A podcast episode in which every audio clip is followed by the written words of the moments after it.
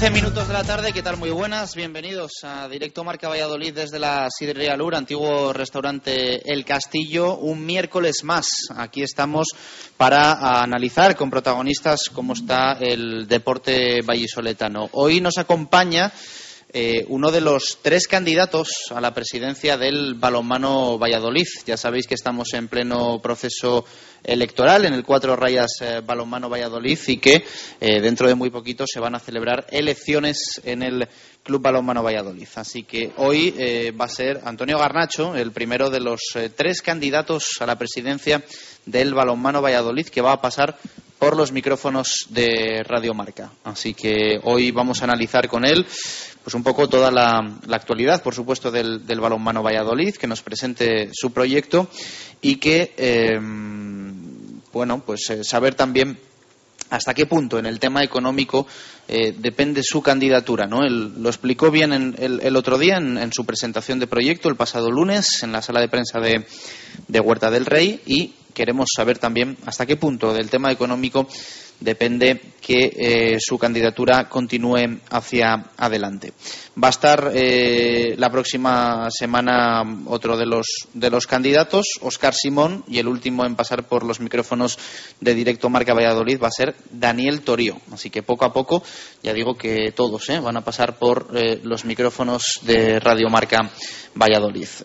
tenemos noticias también de otros deportes, por supuesto. Siempre nos gusta también pues, bueno, comentar cómo está la actualidad tanto del Blancos de Rueda Club Baloncesto Valladolid como del Real Valladolid especialmente. En el básquet tenemos noticia de última hora y noticia también pues que era por supuesto importante y era saber cuándo se iba a jugar el primer partido de la segunda vuelta, que iba a ser este fin de semana en Valladolid, todo eso por supuesto se mantiene y el rival también frente al eh, Fútbol Club Barcelona Rigal que era eh, el principal inconveniente para saber la hora, porque tienen competición europea el próximo jueves, eh, querían que se jugase el domingo y finalmente va a ser así. Cierto es que la primera hora del partido estaba puesta para el domingo a las 7 de la tarde, la segunda fue sábado a las 7 y finalmente el partido se va a jugar el domingo a las 12. El eh, Blancos de Rueda, en una nota de prensa, eh, comenta que ha alcanzado un acuerdo con el eh, Barcelona Rigal a petición del propio club azulgrana para que el partido que tienen que disputar ambos equipos este fin de semana, decimoctava jornada de Liga Endesa, se celebre definitivamente el domingo 20 de enero a las 12 horas en el Polideportivo Pisuerga y amplía eh, diciendo que el Club Morado continúa con el proceso de normalización de sus relaciones con los socios de la Liga Endesa y dentro de su caballerosidad y esa actual positiva relación se viene a colaborar para que el Fútbol Club Barcelona Rigal evite los contratiempos económicos y logísticos que la celebración de este encuentro en sábado les habría ocasionado. Viene a decir el, Blancos de Roda Club Baloncesto Valladolid que al final mmm, se hace lo que el Barça quiere hacer y que bueno pues eh, ellos ceden también. Y, y, bueno sí es verdad que sacan esa, esa bala de que lo que también pretenden es no tener ningún problema con la Liga ACB que ya han sido bastantes en los últimos meses y que quieren tener tranquilidad en ese aspecto y también pues bueno con detalles como este indica el Blancos de Rueda Club Baloncesto Valladolid ganarse la, confianza de ACB. Así que bueno, al final se juega domingo a las 12, Blancos de Rueda, Club Baloncesto Valladolid, prefería sábado a las 7 y al final pues va a ser el, domingo el partido. Cierto es que mmm, no es la peor hora para que se juegue el encuentro porque el Real Valladolid juega el domingo a las 5. La primera hora ya decimos que era domingo a las 7 de la tarde y la verdad es que el tiempo para los que quieren ir del fútbol al baloncesto, que son unos cuantos, era mínimo. Así que dentro de lo que cabe facilita las, las cosas el que sea domingo a las 12 para poder eh, disfrutar tanto del partido en el Polideportivo Pisuerga a las 12 y luego a las 5 en el nuevo estadio José Zorrilla el partido de un Real Valladolid que hoy ha vuelto a los entrenamientos, eh, ganaba el pasado sábado al Real Club Deportivo Mallorca, se ejercitaba el domingo, descansó lunes y martes y hoy a las 11 ha vuelto al trabajo el equipo a las órdenes de Miroslav eh, Jukic, eh, preparando el partido del próximo domingo frente al Real Zaragoza. Vuelve a ser un partido importante porque estamos hablando de un rival directo para el conjunto pucelano y lógicamente un partido en casa frente a un equipo como el Real Zaragoza pues es un partido importante para el equipo blanquivioleta y ojalá se puedan sumar otros tres puntos que lleven al Real Valladolid hasta los 28.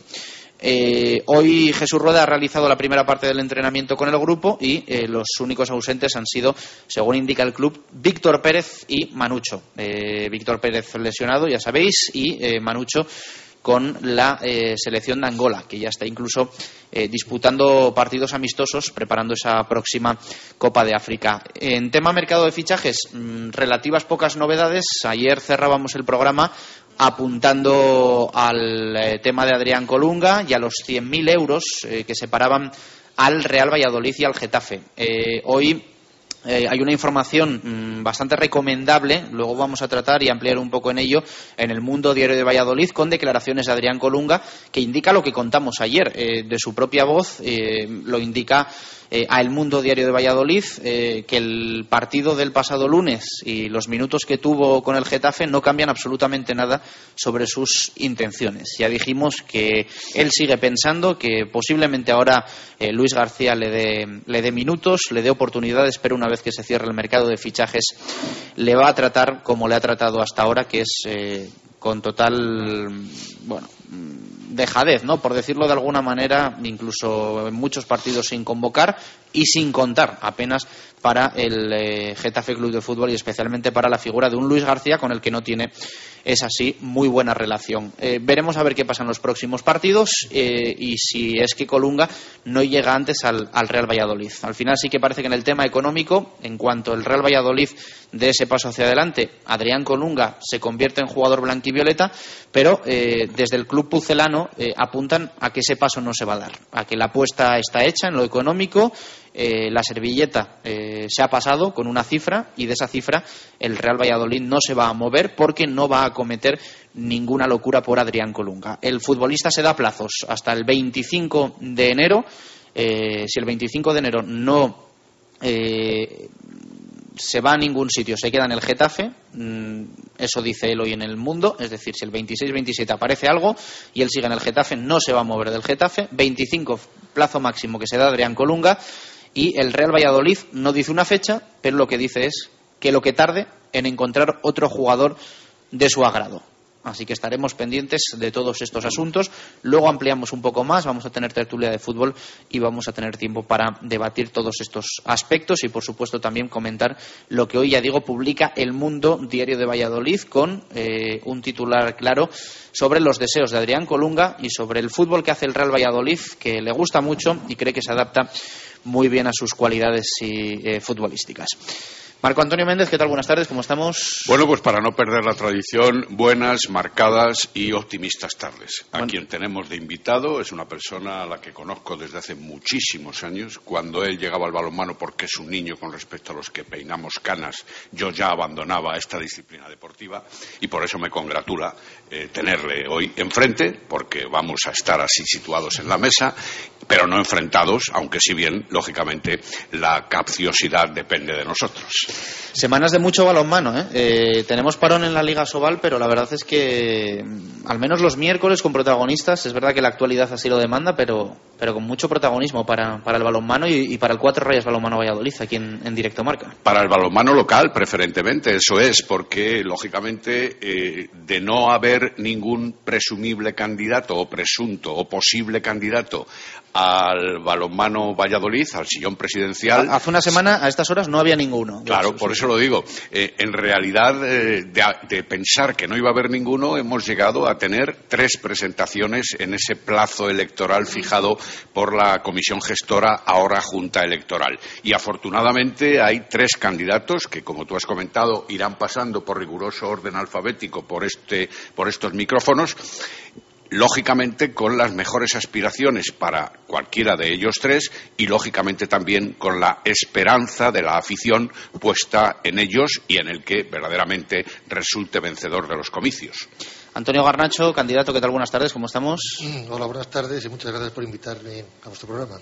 Bueno, eh, una y veintidós minutos de la tarde, miro el tiempo porque aquí hay que ser riguroso. Eh, luego el próximo miércoles viene Óscar Simón y, hay que mirar también los tiempos que, aquí queremos que tengáis todos eh, igualdad, eh, al menos ante los micrófonos de, de Directo Marca Valladolid. Bueno, fuiste de los últimos en presentar tu candidatura el pasado viernes, en esa última hora que abría las puertas Huerta del Rey para presentar los, los, papeles. Diste el paso adelante y bueno, pues yo creo que la primera pregunta es bastante clara. ¿Por qué? Porque Antonio Garnacho eh, presenta su candidatura a presidente del, del Balonmano Valladolid.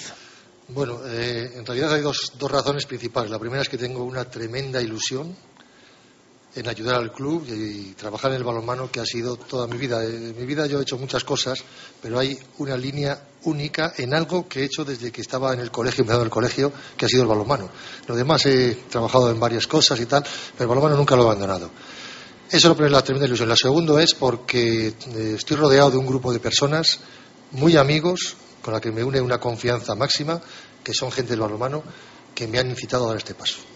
¿Te ha costado tomar la, decisión? ¿Has tenido dudas? Porque si es verdad que días antes de que presentaseis la, candidatura llegó a haber un rumor de Antonio Garnacho finalmente no se va a presentar, si se presenta, no se presenta. ¿Tuvisteis dudas? Tuvimos y tenemos, tenemos muchas dudas. En realidad eh, no dije nada a la prensa porque me, presenté el último día, porque hasta ese mismo día por la tarde el grupo no decidimos presentarnos. Le digo el grupo porque es que la cara la pongo yo, yo voy a la presidencia, ¿no? Pero las elecciones son así. Pero yo voy amparado o arropado por un grupo de amigos, un grupo de personas del balonmano que quieren llevar mi proyecto, o llevamos todos el mismo proyecto. Las dudas son por eh, situación económica especialmente, ¿no? Las dudas es por viabilidad del club. Pero no porque el club sea viable, que es una cosa que la gente creo que está un poco confundida. Yo no tengo ninguna duda que el club es viable si alguien viene con el dinero que hace falta, que no sé cuánto hace falta. Otra cosa distinta es si mi grupo, el grupo que yo represento, somos capaces de generar suficientes ingresos para hacer viable el club, que es una cosa distinta. Que el club es viable, si viene aquí alguien con dos millones de euros, con toda seguridad, con tres, más viable todavía. Ahora, ¿somos capaces de generar ese dinero? Esa es la duda que tenemos. ¿Y cuándo vais a salir de dudas a ese respecto? Porque eh, entiendo, por lo que me explicas, tampoco es una situación de ver las cuentas o de saber cómo está ahora el, es club. Una, Es una situación de ver eh, si existe la deuda, que existe, porque ya el presidente anterior se dijo la deuda que existía, qué cantidad es la que existe y qué naturaleza tiene esa deuda. Porque, claro, depende de que tenga una naturaleza a otra, se puede renegociar, se puede ir a la quita, se puede, en fin, se puede aplazar, otras no se pueden aplazar. Entonces, claro, nos hace falta hacer un, calendario de trabajo, un plan de empresa, un plan de viabilidad que nosotros sabemos lo que somos capaces de conseguir. Y en eso te digo que no nos vamos a, desviar ni un milímetro. No queremos desviarnos ni generar más deuda, que debe ser bastante. Entonces vamos a ver si somos capaces, conociendo la deuda real, conociendo la deuda real, que es lo que estamos ahora en ello, hacer un calendario de trabajo, un plan de viabilidad. Y señores, sabemos, por lo que hemos estado tanteando, entre nuestro grupo hay empresarios, sabemos más o menos lo que podemos conseguir. ¿Es suficiente? ¿Es suficiente? ¿O nos vamos a estrellar? Si nos vamos a estrellar, no vamos a ser responsables y lo vamos a manifestar abiertamente. No somos capaces de llevar adelante el proyecto. Así de claro. Pero porque entiendo se han hecho las cosas mal en el pasado, ¿no? No lo sé. Yo no voy a criticar absolutamente a nadie, al contrario. Lo dije el día de la prensa, lo voy a decir. No, pero quiero decir, si vosotros no encontráis viabilidad por las cuentas que os encontráis es porque algo se ha hecho mal.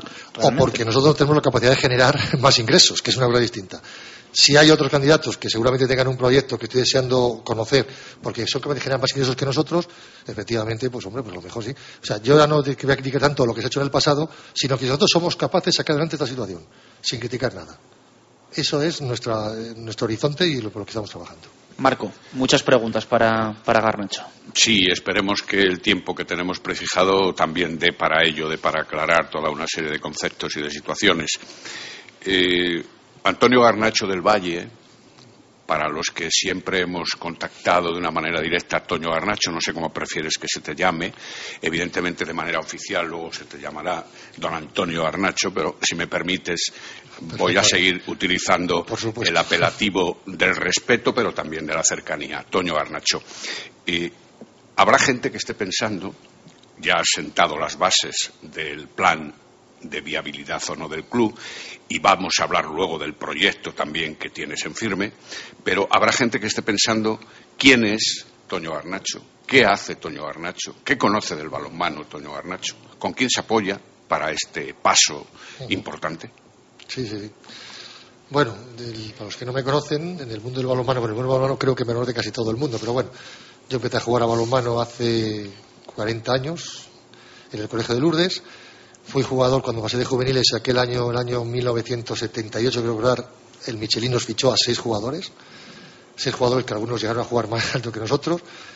Nombres como Sebastián Francés, Toño Plaza, Juana Rivas, Fernández Otaño, no sé, alguno más y yo, a lo mejor... Guti, luego le vas a citar. Pero Guti... No estaba todavía en no, ese no estaba momento. Aún, no, estaba, no estaba, y el más, más, más joven todavía, llegó más tarde que nosotros. Piti Tellez. Piti estaba ya era jugador y, bueno, y todos esos jugadores eran Manu Martín. Por citar vallisoletanos. Por citar, efectivamente. Bueno, después de estar un año en el Michelin, en un equipo de segunda división, no segunda división, era el segundo equipo del Michelin, porque entonces no existía la segunda división, el Michelin decidió no seguir con ese equipo, nosotros nos disgregábamos todos y yo fui a un, a un club magnífico, en el que tengo el honor de haberme enfrentado, porque todo Marco Antonio estaba todavía de entrenador, con algo con el Grufar, el FAS, algo parecido, que fue la cabina, que intentamos el ascenso a primera división aquel año, la verdad que fueron equipos fortísimos. Luego jugué un año más en el Sarabris en segunda división, el primer año se en segunda división, y ahí ya mis problemas físicos me, impidieron continuar jugando. Ahí me empecé pues, a entrenar un poquillo, chicos del colegio y tal, no sé qué, hasta que el último año, los dos últimos años de Michelin, por fin entrenador del equipo de segunda división. Extendimos el equipo de segunda división que era mi equipo, un equipo externo, ascendimos, ellos nos patrocinaron. Y ahí estuve dos años, desapareció el Michelin, y en ese proyecto que, que ahora hablamos, que nosotros somos otros fundadores, tanto Marco Antonio como yo, seguí entrenando al equipo del Arcos de, de Junior, con unos jugadores, aunque estaban a, caballo entre ambas plantillas, pues con Fernando Hernández, que está todavía, a Pisonero, a Parro, a, del equipo, un equipo fenomenal. Que quedamos tercero de España en el Campeonato Junior aquel año. Exacto. Y de cara a una gestión como la que tienes ahí encaminada, también tienes una experiencia en ese sentido. Gerente en un ayuntamiento vallisoletano, del Alfoz. yo fui gerente de la Fundación Municipal de Cultura y Deportes en el, Ayuntamiento de Arroyo de la Encomienda durante tres años. Actualmente soy concejal del ayuntamiento en la oposición, efectivamente. Y te rodeas de un equipo de gente que el otro día, como guardia, como samuráis, estaban en tu entorno que son también del balonmano y además entrelazados en la amistad durante muchos años algunos de vosotros y con título de entrenador nacional alguno de ellos. Sí, bueno, Al que lógicamente no le vas a colocar en el banquillo. Seguro que no. Eh, sí, Juan Carlos Rodríguez es entrenador nacional, igual que yo, yo soy entrenador nacional, por lo tanto tenemos un conocimiento del balonmano. Y el resto son aficionados del balonmano de siempre, o jugadores, o directivos, o gente relacionada con el deporte de una u otra manera, ¿no? Eso algunos y otros que todavía no he dicho y que bueno, que vamos a ver si habla de la candidatura y que diré. La última incorporación, no, es la última incorporación que estaba del principio, pero que lo dije el último día, fue mi amigo Juan Carlos Sánchez Valencia, que está dentro, como se conoce, por dentro del empresario de Valladolid, es una, una persona importante. ¿no? Por lo tanto, aquí lo que prima es la confianza y la seriedad. Tenemos una confianza máxima todos para decir las cosas como son, saber cómo están las cosas y saber si nuestro proyecto, si somos capaces nosotros de ir juntos en este proyecto. Antes nos lo decías, eh, tomáis la decisión a última hora de presentaros. ¿Es una decisión unánime, una decisión que tomáis eh, todos eh, con un voto positivo o alguno... Hubo que convencer a alguno. ¿Sí? Sinceramente, alguno no estaba nada convencido y tuvimos que convencerle. O tuve yo, en este caso fui yo el que tuve que convencerle, pero eso no quiere decir que dude, duda, la duda que tengo yo. Yo creo que hay que dar el paso, somos la gente del balonmano de siempre, hay que dar el paso. Y, eso también les pesó a ellos, ¿no? Me puse un poco romántico con ellos, claro, y, aceptaron, aceptaron. Ahora estamos todos unidos, sabemos que no estamos, dónde nos hemos metido y vamos hasta el final. ¿eh? Para dar ese paso eh, y conociendo como conocéis a muchas personas que han estado en ese vínculo del balonmano, ¿os habéis asesorado, por decirlo de algún modo? ¿Habéis hecho indagaciones, por decirlo de otro modo? Eh, ¿Habéis buscado el conocimiento antes de la decisión de dar el paso definitivo? Porque como tal habéis declarado, todavía no habíais mirado en el seno propio del club, sino en el ambiente general sí, sí, externo. ¿Os habéis asesorado de gentes anteriores y actuales, por ejemplo? Vamos a ver, eh, hemos hablado con gente insospechada. Y es una pena, una pena que no podía hablar con más, porque a mí me ha gustado mucho hablar con las peñas que todavía no lo he hecho. Y me gustaría haber sabido su opinión del tema.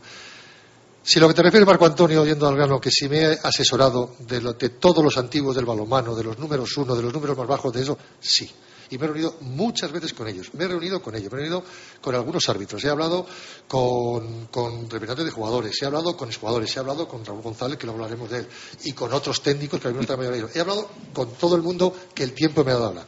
Y ya digo, no quiero ser injusto, no he hablado con todos. Me faltan hablar con las peñas y haber hablado con los clubes de Valladolid, que para mí es una pieza fundamental. Los clubes que trabajan la base en Valladolid.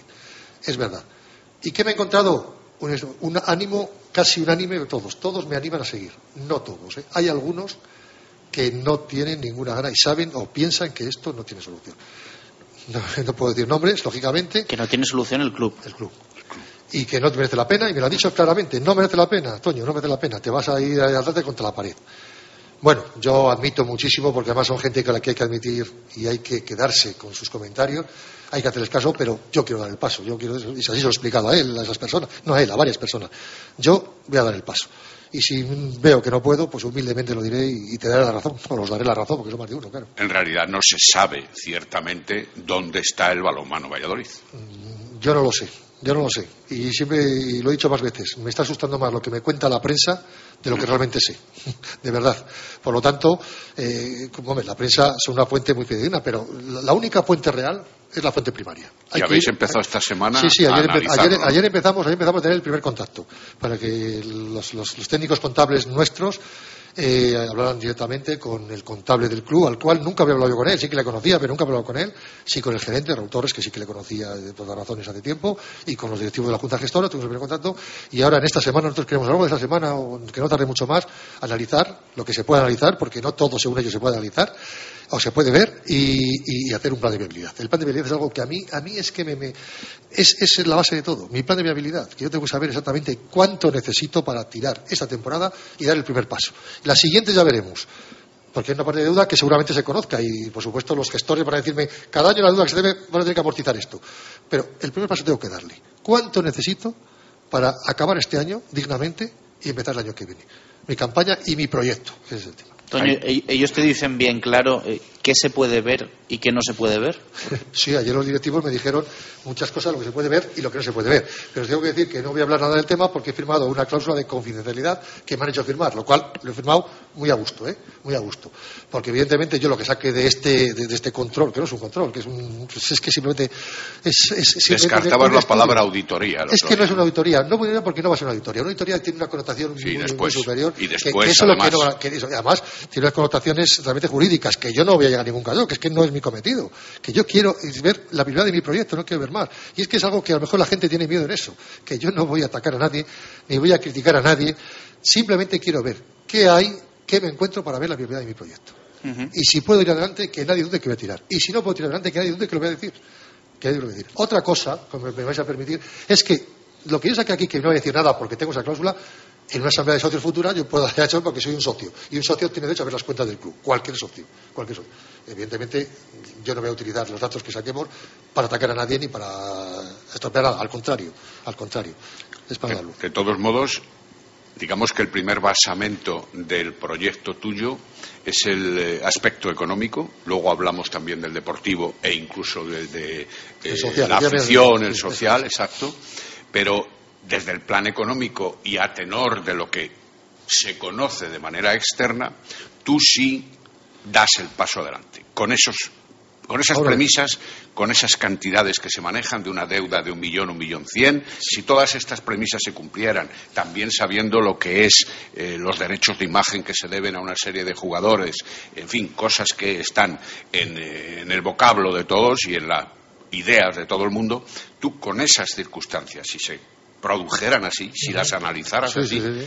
darías el paso de no retirarte, como también has dicho, si no hay viabilidad, y de ir a el sistema de votación. Vamos a ver, yo cuando me presenté, antes de presentarme, yo llamé al presidente, a Dionisio, el cual le conozco, le conozco hace mucho tiempo, le dije, Dionisio, eh, vamos a dar un paso, y no yo, vamos a dar un paso, que luego con la gente que estaba en el evento reunido no era precisamente lo que ven en la candidatura, ¿eh? conmigo, pero dije, yo quiero ver las cuentas, y me dijo que no podía verlo porque no era un candidato. Bueno, pues cuando yo candidato, pues las he pedido, ¿no?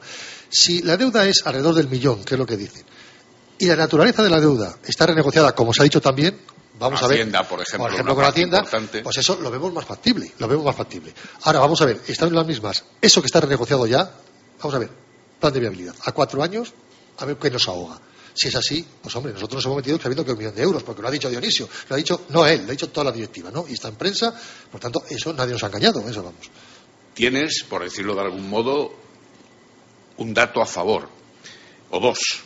Uno es que Michelin y Cuatro Rayas continúan un año más en el patrocinio del equipo y, ferrovial. Y tú has comentado también que puedes aportar al menos otros dos que sirvan de ayuda. Evidentemente, a lo mejor ninguno de todos estos es un socio o un patrocinador o un sponsor importantísimo, salvo cuatro rayas, que sí es el primero, pero también eso te va a impulsar o te puede permitir la ayuda en estos momentos del paso más importante. Hombre, una de las cosas que hemos los pasos que estamos dando es buscando, lógicamente, unos colaboradores que aporten dinero, porque sabemos que hay que traer algo, sabemos que traer algo. Entonces, pues nosotros hemos mirado y hemos visto que hay varias empresas factiblemente que nos pueden aportar dinero, nos pueden ayudar, pero además empresas medianas y empresas pequeñas que también valen mucho, y he tenido cantidad de personas y empresas pequeñas, te vamos a ayudar, Antonio, te vamos a ayudar, como podamos. Y eso es importantísimo. Aún así, aún así, yo sé más o menos con lo que cuento. ¿Es suficiente? Es lo que yo no sé. ¿Es suficiente? Y a mí me pregunto, ¿alguien se puede creer que siendo responsable puedo comprometer a estos señores que van, eso, que van a, dar un paso a ayudar al deporte para morir dentro de seis meses sin haber iniciado el proyecto que realmente estamos nosotros planificando? Es que eso hay que ser sensato, hay que ser sensato y hay que ser serio no me quiero meter a ciegas. Ya estamos viendo otras, otras situaciones otros clubes deportivos de la ciudad y de fuera de la ciudad. Tenemos aquí al Palencia, que es que sabemos lo que ha pasado últimamente. ¿Qué queremos eso? ¿Habría, habría estudiado uh, Toño Garnacho y su junta directiva para hacer viable algún inconveniente, algún contratiempo en el que no se piensa, eh, buscar alternativas como por ejemplo un ERE o alguna cosa similar precisamente para reforzar ese primer paso? Mira, yo no soy experto ni en ERES ni en procedimientos concursales. Digo, un ERE o cualquier, otro, cualquier otro procedimiento que, la normativa legal lo, permita, ¿no?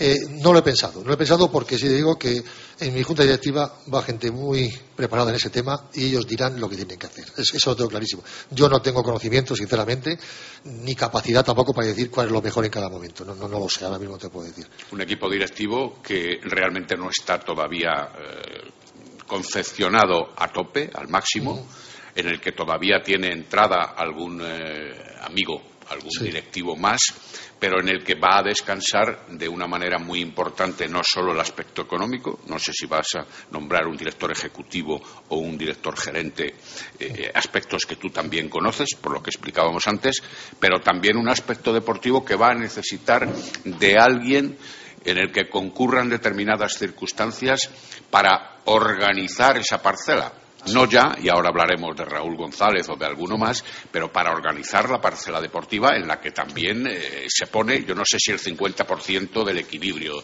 del club. Eh, está claro, este texto de la Yo es que pienso, primero, que no hay que tener una candidatura presidencialista, que no me sale.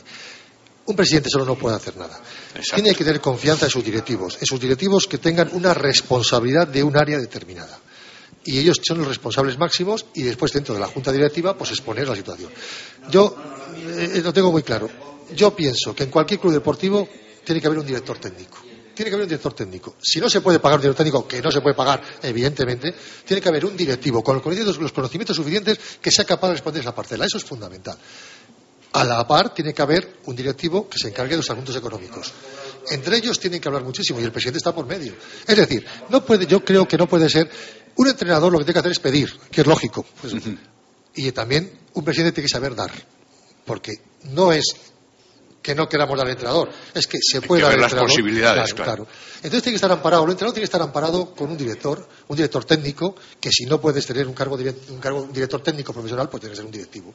Y en eso no, yo no, no tengo, no debería emprender decir que he pensado en Juan Carlos Rodríguez, es que se lo he dicho a él, y es que es así, es que es un hombre que conoce perfectamente el balonmano, es un hombre del balonmano, tiene Y imagen. también la gestión empresarial, en cierta medida. Sí, pero él se va a dedicar a la dirección técnica. Ah, Se- a la dirección técnica. Eso no lo habías comentado. La gestión empresarial seguramente eh, la llevaría Juan Carlos Sánchez Valencia, que tiene bastante más experiencia. Bueno, tiene experiencia, todos tienen experiencia, ¿no?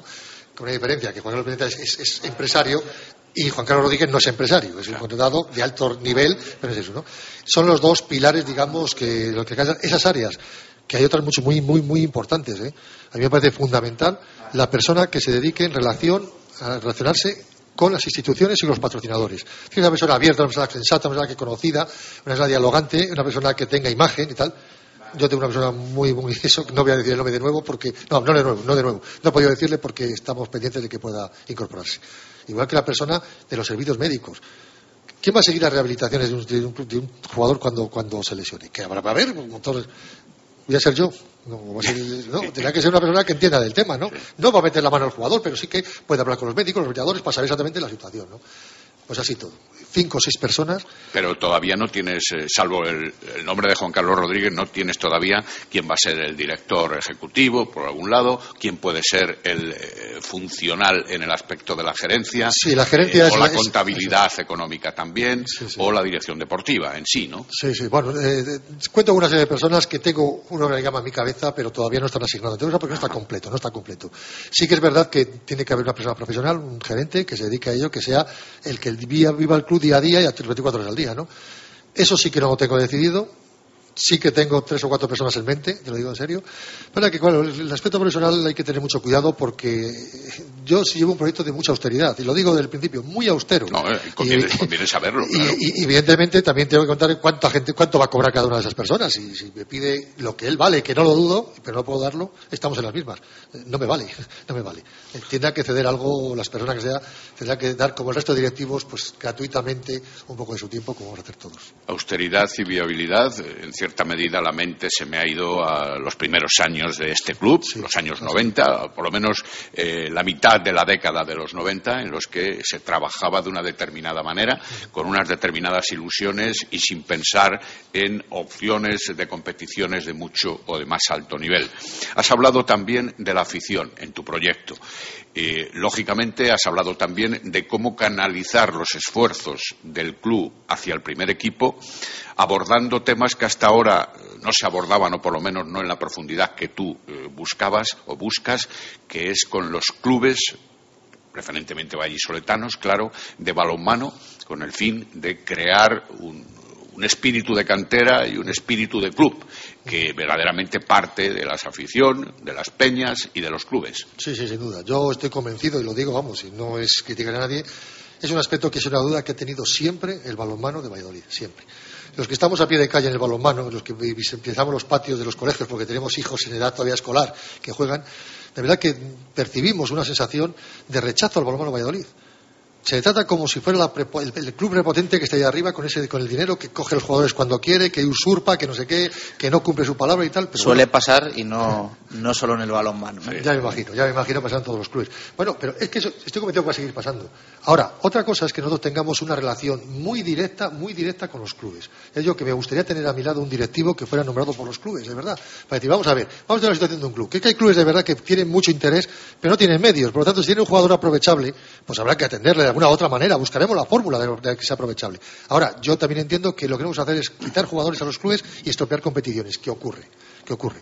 Que quitado tres jugadores a tres clubes de una determinada categoría, has fastidiado la competición entera. Si no has fastidiado el equipo de ese club, ¿eh? que es otra cosa. Eh, y el tercer punto importante del proyecto está en el aspecto estrictamente deportivo.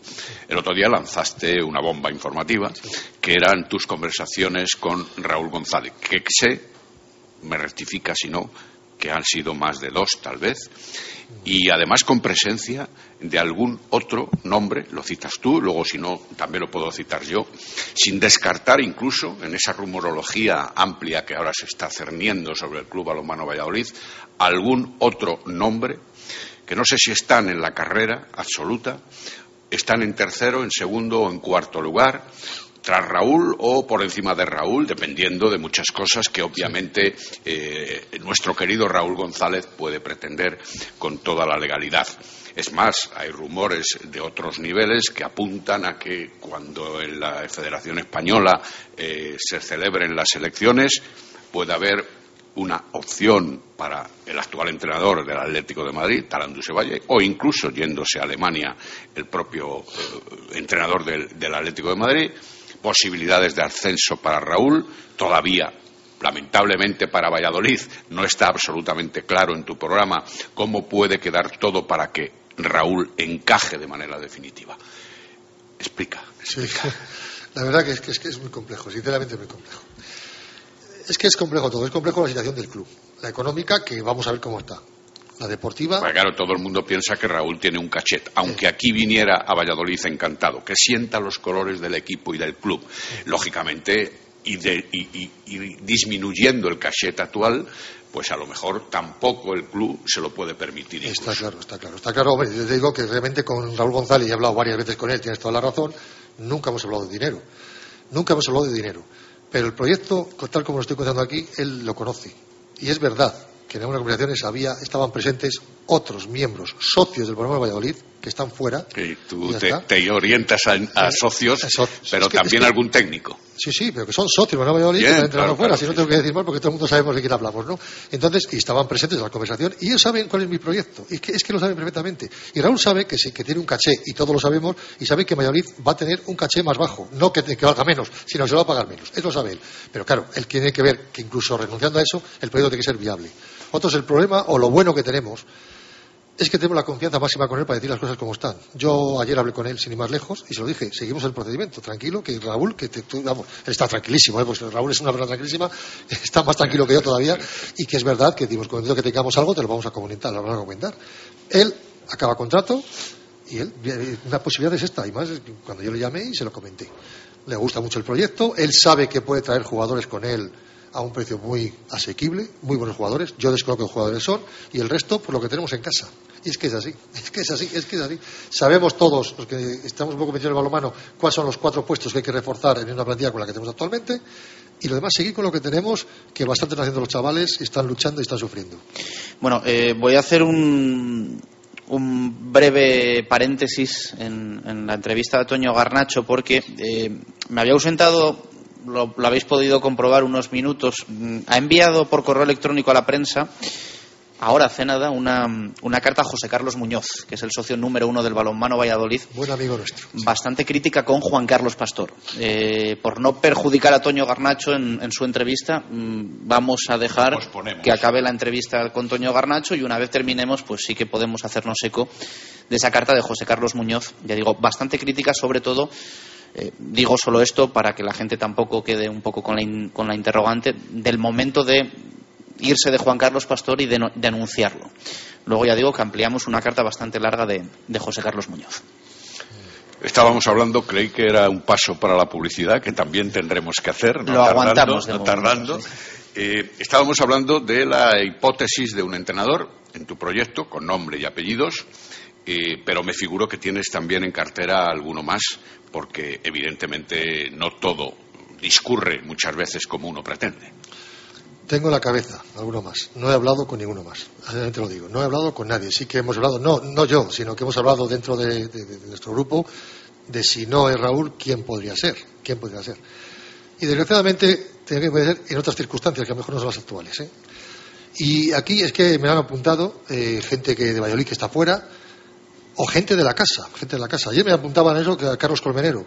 Carlos Colmenero, no lo niego, nos une una fuerte amistad de hace muchos años, porque somos del mismo colegio, es un poco más joven que yo, pero un año o dos, y valoro, y, siempre he valorado la capacidad de entrenar que tiene Carlos Colmenero, y tiene la experiencia en División de B, que estuvo en Aranda, aparte del balonmano Pisor aquí en Mayorí, que duró un par de años, estuvo en Aranda entrenando, o sea que tiene una experiencia no lo descarto. Pero es que en el mundo del balonmano nos conocemos, muy de cerca todos, es verdad. Y es que obviarlo es, lo, que es importante, lo que es importante, y acabas de citarlo, a mí me parece importante al menos, al margen, naturalmente, del concepto económico y del proyecto personal que pueda tener ese entrenador, etcétera, etcétera, es que en cierta medida proceda del Club Balonmano Valladolid. Es decir, que sienta los colores, que, que quiera sudar la camiseta como técnico, para entendernos en el lenguaje más deportivo, porque eso verdaderamente sería un- una mitad de camino andado con esa ilusión, con esa dedicación, con ese compromiso, con ese carácter imprimido desde el propio club. Es que eso es fundamental. Es que, es que siempre he dicho, mira, mi, proyecto, aparte del grupo que vamos, aparte de la gente que ha hablado, entre ellos José Carlos Muñoz, que ha hablado, he tenido unas conversaciones larguísimas con él, es que es fundamental que haya una base amplia. Esto lo salvamos una base amplia de personas. O sea, no soy yo, yo de mejor de la cara, a lo mejor me voy a estrellar yo, que si, al final el que se estrella es uno, ¿no? Pero una base amplia. Es decir, si yo no tengo el apoyo, el apoyo de la masa social del club, es que no tengo que estar. Es que no tengo que estar. Porque vamos a pasar unas temporadas muy austeras y muy difíciles. Que nadie se dé cuenta de se olvide de esto. Que ya no vienen patrocinadores de los del millón de euros. Que es que ya no existen. Que es que la situación actual, ni las administraciones tampoco, ni las administraciones tampoco. Entonces, tenemos que subirlo entre todos y con el consentimiento de todos y con la transparencia que esto requiere y con la seriedad que esto requiere y con una responsabilidad absoluta. Y con la austeridad por bandera que has dicho es, que, es que eso es fundamental. o sea, claro. y yo tengo claro de que si nosotros marcamos este presupuesto para un año, no nos gastamos un euro más, porque no lo vamos a tener. Al contrario, vamos a tener que rascarlo de más sitios. Eso suponiendo la, la mochila que llevamos atrás, que vamos a ver cuánto es y cuánto hay que hacerlo, y cuánto hay que ir amortizando cada año, ¿no? Pero que se dé cuenta el balonmano Valladolid que por una vez este es un proyecto del balonmano y de la gente del balonmano. Que no podemos estar 1.800 socios en la directiva, que eso es imposible, pero sí que 1.800 personas podemos ayudar. Podemos ayudar. A mí me encanta, de verdad, que he tenido llamadas y se han hecho corridos conmigo personas, jugadores míos que entrené yo hace 18, 19 años, que ahora pues, son empresarios, no de éxito, que les va bien, que ahora es el de éxito, nos tenemos que llevar, que dice, Toño, cuenta conmigo, ¿eh? tanto a nivel personal como a nivel económico, si yo puedo hacer algo para ponerme mi vallita, no te preocupes que mi empresa lo va a poner. Eso es lo que más me satisface. Eso es lo que realmente me satisface. Que la gente de balonmano está dispuesta a dar un paso adelante, eso es lo que nunca lo hemos conseguido Balonmano Valladolid. Nunca lo hemos conseguido. Bueno, lo conseguimos en el año 90, cuando nos juntamos con hermano Saturnino, mi amigo Saturn, aquí en la, en la Salle, en la primera vez, en el tercer no sé dónde, primeros- y pusimos 10.000 los primeros 10.000 socios. pesetas, ¿te acuerdas? Sí. Eso, eso, ahí lo conseguimos. Entonces no éramos tampoco una masa social como la actual. Porque la gente dice, es que va poca gente a balonmano. 1.800 socios es una mala masa social. No la tiene nadie en España. es que hay muy pocos campos que entren cada día 1.800 o 1.500 personas. De balonmano. De balonmano, me refiero, de balonmano. Es que, ¿cómo vas a despreciar una masa social de 1.800 personas, más todos aquellos que por unas u otras razones no van al balonmano, pero que están dentro del balonmano? Y que nosotros los conocemos, además. Y, y a los que hay que atraer en cierta medida porque tú tienes que hacer un presupuesto viable Claro. para la próxima temporada en caso de que ocuparas el sillón presidencial. ¿Qué presupuesto tienes en la idea? Vamos a ver, para el proyecto deportivo, Para el proyecto deportivo, deportivo exclusivamente. exclu- del año que viene, o Sí. sea, imagínate que empezáramos a cero. Toda la plantilla, me- salvo tres jugadores, Sí. toda la plantilla actual eh, termina contrato. Termina contrato, todos. Eh, yo creo que el presupuesto andaría por el 50% del presupuesto actual. O sea, eh, 500, 600 mil euros. Sí. Un golpe de efecto importante, porque claro, Es que que no va a haber para reducir drásticamente todo. Es que no va a haber para más. Es que no va a haber para más. Es que yo sigo diciendo que. es Seguro que que los socios se están preguntando, ¿subirá el precio de, Hombre, eh, de los yo- carnés? Yo digo que lo importante es la masa social y nunca vamos a castigar la masa social, ¿eh? porque si encima estamos pregonando que la masa social es fundamental en el proyecto y lo primero que hacemos es subirles con tal lo que, le- la que le está yendo a cada familia española, en principio no. Lo buscaríamos por otro lado. ¿Que hay que hacer alguna, algún esfuerzo por parte de las familias que puedan? Pues ya veríamos. Pero eso no, no lo tenemos ni planteado todavía, ni lo tenemos planteado. Pero desde luego no, no recaería, por supuesto, en las familias. Algunos lo han apuntado. Que sean los socios los que paguen, eso no, no, mira, no. Es un error, es un error. Porque lo que trae a los, pa- a los, a los- a los patrocinadores es la masa social. Y si tú estás espantando precisamente a los socios, no te van a venir los patrocinadores. Eso es una cosa clarísima. Cierto. Actualmente, en el presupuesto, hablo del presupuesto actual y de, de los años inmediatamente anteriores, eh, los profesionales del club, entre los cuales estaban jugadores, técnicos, el staff médico y alguno de los tres contratados que hay en el club, eh, soportaba el 50% de todos esos profesionales. Quiere decir que con tu presupuesto, Toño, el 250.000 euros se podrían disponer para la plantilla deportiva o tienes otra idea diferente? Es decir, la mitad de profesionales, la mitad de jugadores de cantera eh, no tratados como tales y entonces por ahí también podría reducir o no puedes o no crees que pues se pueda. Se puede reducir de todo. Y hay que no se puede, hay que reducir de todo. De todo. De todos los estamentos. tanto el médico como de trabajadores, como de técnico, como de jugadores. Lo que pasa es que yo no puedo dar datos por una razón, porque lo importante es sentarme con Raúl González y decir, Raúl, el proyecto tuyo, que es mi proyecto, se basa en tres o cuatro jugadores que el director técnico va a pedir, que todos sabemos lo que nos hace falta en este club ahora mismo. Y, lo han pedido hace poco el entrenador actual, ¿no? Juan Carlos Pastor. Por cierto, te va a tocar de inmediato, pero ahora continúas un fichaje de un central, tal vez. Es una de las cosas que es esencial ahora mismo. Que pero que ahora está totalmente Exacto, parado. Está parado ahora mismo, pues, pues, parece ser que es, imposible acometerlo. Bueno, es imposible ahora porque no hay directiva, vamos. Eh, eh, eso, de ahí te va a depender mucho. Es decir, ¿Qué es lo que tenemos que traer, Raúl? Bajo tu idea, ¿qué es lo que tenemos que traer? El director técnico dirá, ¿cuánto cuesta esto? ¿Tenemos, no tenemos? ¿Vamos a recortar o recortar? O sí que podemos, ojalá, de adelante el proyecto. Y lo demás con lo de la casa. ¿De dónde se puede recortar? De todos los sitios. De todos los sitios. O sea, que nadie piense que voy a decir, voy a respetar un estamento del club y demás vamos a, sufrirlo. No, no, no. Todo el mundo va a ser austero. No, no, puedo decir porque no conozco exactamente. Yo lo que conozco del presupuesto actual es lo que se nos dio en la Asamblea de Socios, que por cierto estuvimos juntos en junio, fue en junio, es lo que conozco del club. Y a mí me parece, y lo que yo leo en revistas de, y publicaciones de balonmano, que el balonmano Valladolid tiene un presupuesto alrededor de 1.120.000 euros. La tercera, cuando lo leí yo para la confidencial, la tercera, el tercer presupuesto. Esa lista la tengo yo, que está facilitada por lo que declarado a Asobal, a través de los clubes, que tampoco quiere decir que sea absolutamente cierto, pero es evidente que es de los demás presupuestos, constante. Sí, es verdad que la ficha de Juan Carlos Pastor ahora mismo marca un tanto por ciento importante, ¿no? Después de la liberación de otras fichas muy altas, es un poco la que queda ahí, ¿no? La de es que de ahí viene parte de la austeridad es decir, la de, de, Pastor es una ficha que vamos a liberar, claro, pero también hay que pagar a un entrenador nuevo, que tiene una garantía y tiene un caché. Desde luego, estoy seguro que Rubén no va a cobrar de Pastor, ni con mucho, vamos. Y un año de contrato más que tenía Pastor, que también, la nueva junta directiva que llegue se lo va a encontrar favorablemente. No, no, es que lo que, nos quitan, lo que nos quita el año de contrato, lo que nadie quita es este año. Este año sigue cobrando Pastor, se no ha renunciado que sepa yo, que sepa yo al, salario, si sigue trabajando lo que cobre, ¿no? Pero si era mucho la temporada que viene, en este caso es una ventaja. Eso es, eso nos ha quitado el gasto de, Pastor para el año que viene, que le ha renunciado voluntariamente. Cuando nos sentemos y planifiquemos medianamente el primer gasto de construcción de plantilla, veremos otros números, veremos los otros números, veremos. Lo que está claro es que tenemos un coste, un, techo máximo de gasto. Y de ahí no vamos a pasarnos. Digo del proyecto deportivo, nuestro proyecto deportivo que empieza en julio, para la temporada 2013-2014. Sí, que se lo daríais a conocer a la, Asamblea de Socios. está clarísimo, está clarísimo. Otra cosa es lo, otro, lo añadido, que a ver qué es, qué es lo que a mí me preocupa de verdad, es lo que a mí me preocupa de verdad. A ver cuánto es. Porque, bueno. Claro, un presupuesto específicamente deportivo. Mm, deduzco de tus palabras que ahí no entra la amortización de deuda. No, no, no, no, no, pues ese es el tema que digo. Lo que, lo que yo estoy explicando a los técnicos contables. Conviene, conviene claro, muy claro. Lo que digo al técnico contable es lo siguiente. Vamos a ver, yo me quiero gastar esta cantidad o que quiero gastar. Yo quiero tener este presupuesto para la temporada 13-14. Vale, eso lo sabes que hay que tenerlo. ¿Cuánto dinero tengo que proveer yo con las amortizaciones que vamos a ver cuántos son? ¿Cuánto tengo que proveer? Yo me quiero gastar esto, ¿cuánto tengo que proveer?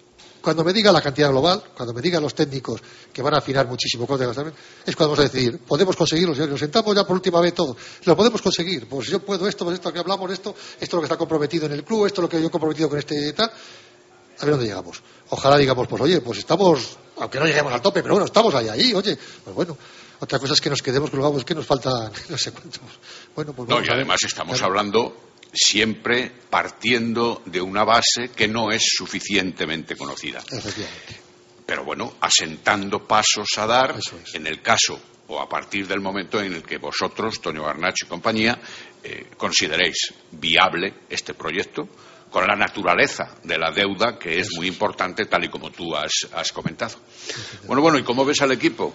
Porque yo estoy convencido. Hay que cambiar un poco de, aspectos monetario deportivos, ¿no? ¿Cómo ves al equipo? Yo veo al equipo de verdad, eh, no se merece estar en la, en la situación que está. Yo he convencido que ha tenido una mala suerte inmensa generó unos resultados malos al principio y eso que hay una espiral, eso luego se perdieron un par de partidos. eso ha marcado, ¿no? Por, eso también se le da tanta importancia ahora a, los, a los primeros partidos de la segunda vuelta. Claro. Es que es fundamental, de verdad, salvarse. Es que si no nos salvamos, estamos hablando de otra cosa totalmente distinta, que es que el proyecto se acabó todo. Se acabó todo el proyecto, este, este proyecto al menos, ¿no? Pero no, es nuestro, el proyecto del Balbano Valladolid, porque es que con la deuda esta y, y, en, y, y Hombre, la ilusión no la íbamos a perder y habría que tener el equipo en primera, aunque solo fuera, para luego volver a optar a Sobal, ¿no? Eh, ¿Tú crees que no? ¿Es posible?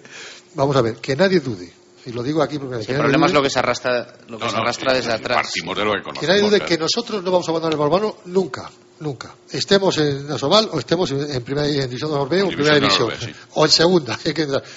pero serían proyectos distintos, serían cosas distintas, pero que nunca vamos a abandonarlo. Yo estoy convencido. Yo ayer se lo dije a Pastor que me lo encontré ayer en el polideportivo, le dije, hay que empezar bien, Pastor, ¿qué tal? Los chicos están muy animados, están trabajando muy bien.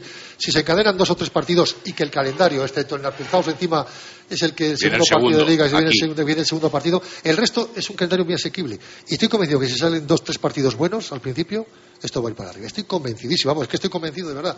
No todo el mundo piensa como yo, porque yo soy optimista por naturaleza y confío en Juan Carlos Pastor y confío en la personalidad de mis los jugadores. Y además con ellos tengo relación con algunos pues, muy cercana y estoy convencido que, que van a ir adelante. Es que estoy convencido. ¿eh? Estoy convencido. También la Soval está un poco enclenque, ¿no?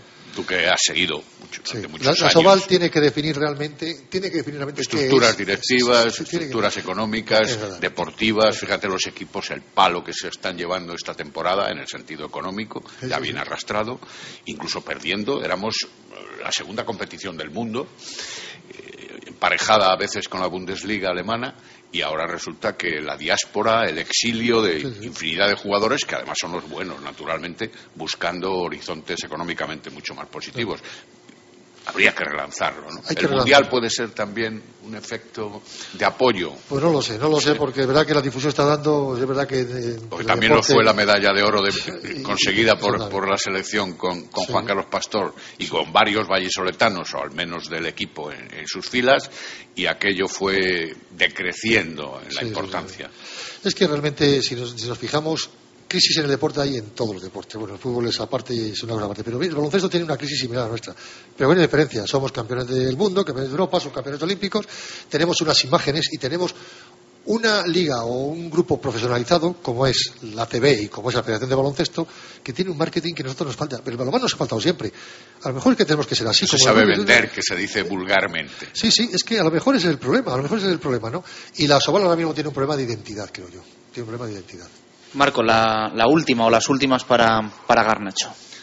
Bueno, pues eh, si es capaz de responder con rapidez, Sí, seguro. Primero, suponiendo que eh, tú y tu equipo mm, desistierais en la carrera electoral, ¿contemplaríais la posibilidad de un acuerdo con algún otro candidato si se os propusiera?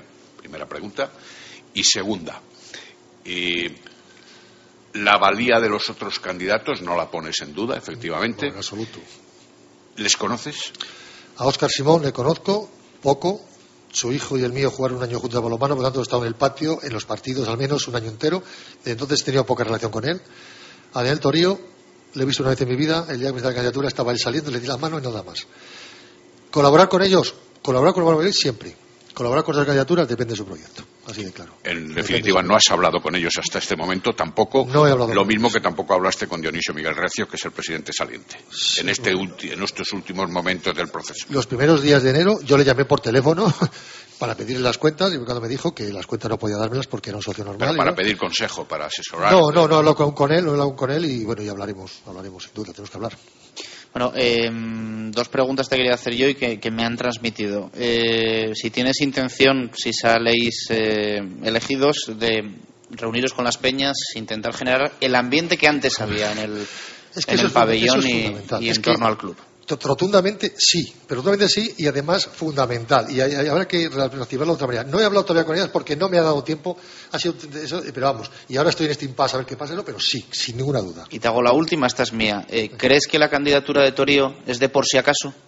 ¿De por si acaso vosotros no veis las cuentas claras y, y La- os retiráis? Eh, mm, La calidad de Torío, que es por acaso, me lo ha dicho todo el mundo, te lo, lo manifiesta abiertamente. Todo el mundo, incluido la prensa, me ha dicho que es una, que es una cosa de estas.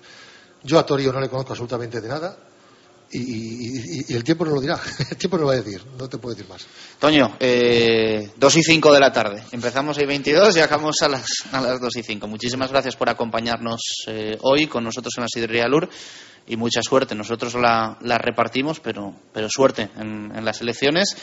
Y ojalá, yo creo que sería una buena, buena noticia que sigáis en la carrera electoral, porque eso querrá decir que, bueno, que las cosas van medianamente bien o no van mal. Eh, yo creo que todos... quiere decir que tenemos un plan de viabilidad que realmente podemos con ello. O estamos animados a seguir con ello. Eso es lo que quiere decir. Y ilusión tenemos, siempre la tenemos. ¿eh? Siempre. Gracias por estar con nosotros. Suerte. Muchas gracias a vosotros. Las palabras de Toño Garnacho. No me despido de Marco Antonio Méndez porque vamos a hacer una pausa rápida y regresamos desde la sidrería Lur, aquí en directo Marca Valladolid, para hablar de esa carta eh, que ha escrito José Carlos Muñoz. eh, bueno, pues hablando de Juan Carlos Pastor y su marcha del eh, Cuatro Rayas Balonmano Valladolid. Eh, pausa y la leemos. Eh, lo intentamos íntegra y si no resumimos lo más importante. Radio Marca Valladolid, 101.5 FM. Para empezar, tortilla de bacalao. Después, bacalao al pilpil con pimientos del piquillo. Seguimos con chuletón a la parrilla y terminamos con un exquisito queso idiazábal acompañado de nueces y membrillo. Todo esto y toda la sidra que te apetezca beber por solo 28 euros y medio en la sidrería Lur. Con platos de carta, salones privados, terraza y un amplio jardín para disfrutar de una agradable copa. Lur es un lugar ideal para celebrar bodas, bautizos, comuniones o cualquier acontecimiento. Descubre la sidrería Lur en el camino de Zaratán sin número, junto al Estadio Zorrilla, donde el antiguo restaurante El Castillo, Sidrería Lur, 983-105-105. Eilo Motor, concesionario Nissan exclusivo en Valladolid, una temporada más con el Real Valladolid. En la avenida de Gijón, venta, reparación y 400 metros cuadrados de exposición para encontrar el Nissan que responde a tu estilo. Eilo Motor, coche oficial del Real Valladolid y fiel al deporte vallisoletano. Si hay algo imprescindible en Valladolid es descubrir la Viña de Pachi, un restaurante único, tradicional y creativo, donde la gastronomía se disfruta en cada plato. Las cocochas, el rape, el besugo al horno y un sinfín de pescados frescos y de temporada forman parte de una carta con personalidad a la que sumar un servicio y una atención que diferencia a la Viña. Un lugar inigualable para celebrar comidas y cenas de empresa o cualquier evento especial. La Viña de Pachi, en la calle Rastrojo número 9 de Valladolid. Reserva de mesas en el 983 34 10 18. Directo Marca Valladolid, desde la sidrería Lur. Dos y ocho minutos de la tarde. Continuamos en la Sidrería Lur, antiguo restaurante El Castillo. Otro miércoles más aquí con los amigos de la Sidrería Lur, con los protagonistas del deporte vallisoletano. Vamos a tener en nada tertulia de fútbol. Ha estado con nosotros eh, Toño Garnacho, uno de los eh, candidatos a la presidencia del Cuatro Rayas Balonmano Valladolid, pero eh, poquito antes de terminar con él, anunciábamos que había enviado una carta a José Carlos Muñoz, el socio número uno del Cuatro Rayas Balonmano Valladolid, una carta bastante crítica, la verdad, con la figura de Juan Carlos Pastor. Eh, Marco, no sé si has podido leer algo de la carta de, José Carlos Muñoz, pero sí que al menos algún punto te has podido fijar y, ves por dónde van los tiros, ¿no? Eh, sí, evidentemente. La carta mm, reconoce, en principio, eh, que no es eh, voz personal, sino vox populi de muchas gentes del balomano, del sentir de muchas gentes del balomano, según dice José Carlos Muñoz, que es quien la firma. Eh, reconoce también los éxitos acumulados por el equipo bajo la dirección de Juan Carlos Pastor y las tribulaciones en muchos momentos que hemos sufrido, eh, no solo con esos éxi- éxitos, sino también en otros momentos en los que ha habido muy de cerca. Reconoce igualmente eh, la labor de Juan Carlos Pastor como técnico y como pedagogo del balonmano nacional o internacional y habla Ahí está el kit de la cuestión más importante de la carta en el sentido final de que eh, no parece adecuado, según esa interpretación de ese grupo de gente a la que representa Jo- José Carlos Muñoz, el hecho de que Juan Carlos Pastor haya hecho público en el momento en el que lo hizo público el día 4 de este mes de enero, más luego lo que ha aparecido posteriormente en prensa por parte del propio club PIC Szeged, el club húngaro a donde va a ir Juan Carlos Pastor como técnico para las dos próximas dos temporadas, renovables a otras dos más, pensando que tal y como está el equipo, tal y como está el proyecto deportivo del club en estos momentos, tal y como está inmerso en un eh, absoluto proceso electoral. Esa es la inoportunidad del momento en el anuncio de Juan Carlos Pastor, según se explica en esta carta de José Carlos una- Muñoz, grosso modo, Sí, sí, evidentemente, por la carta es extensa y toca, eh, desde luego, varios palos y varios, y varios eh, aspectos. Una carta, ya decimos, del socio número uno del Club Balonmano Valladolid que presenta eh, diciendo quiero exponer el pensamiento o la reflexión de una mayoría de socios que en estos momentos nadie parece tener en cuenta. Eh, alaba mm, los eh, números y los méritos de Juan Carlos Pastor, como el Mundial eh, de Túnez, el Mundial de Alemania, competiciones europeas y españolas con éxitos y le desea lo mejor, pero dice, lo que no entiendo es su actitud en estos momentos tan difíciles por los que pasa el balonmano Valladolid, cuando ha decidido anunciar su marcha del club.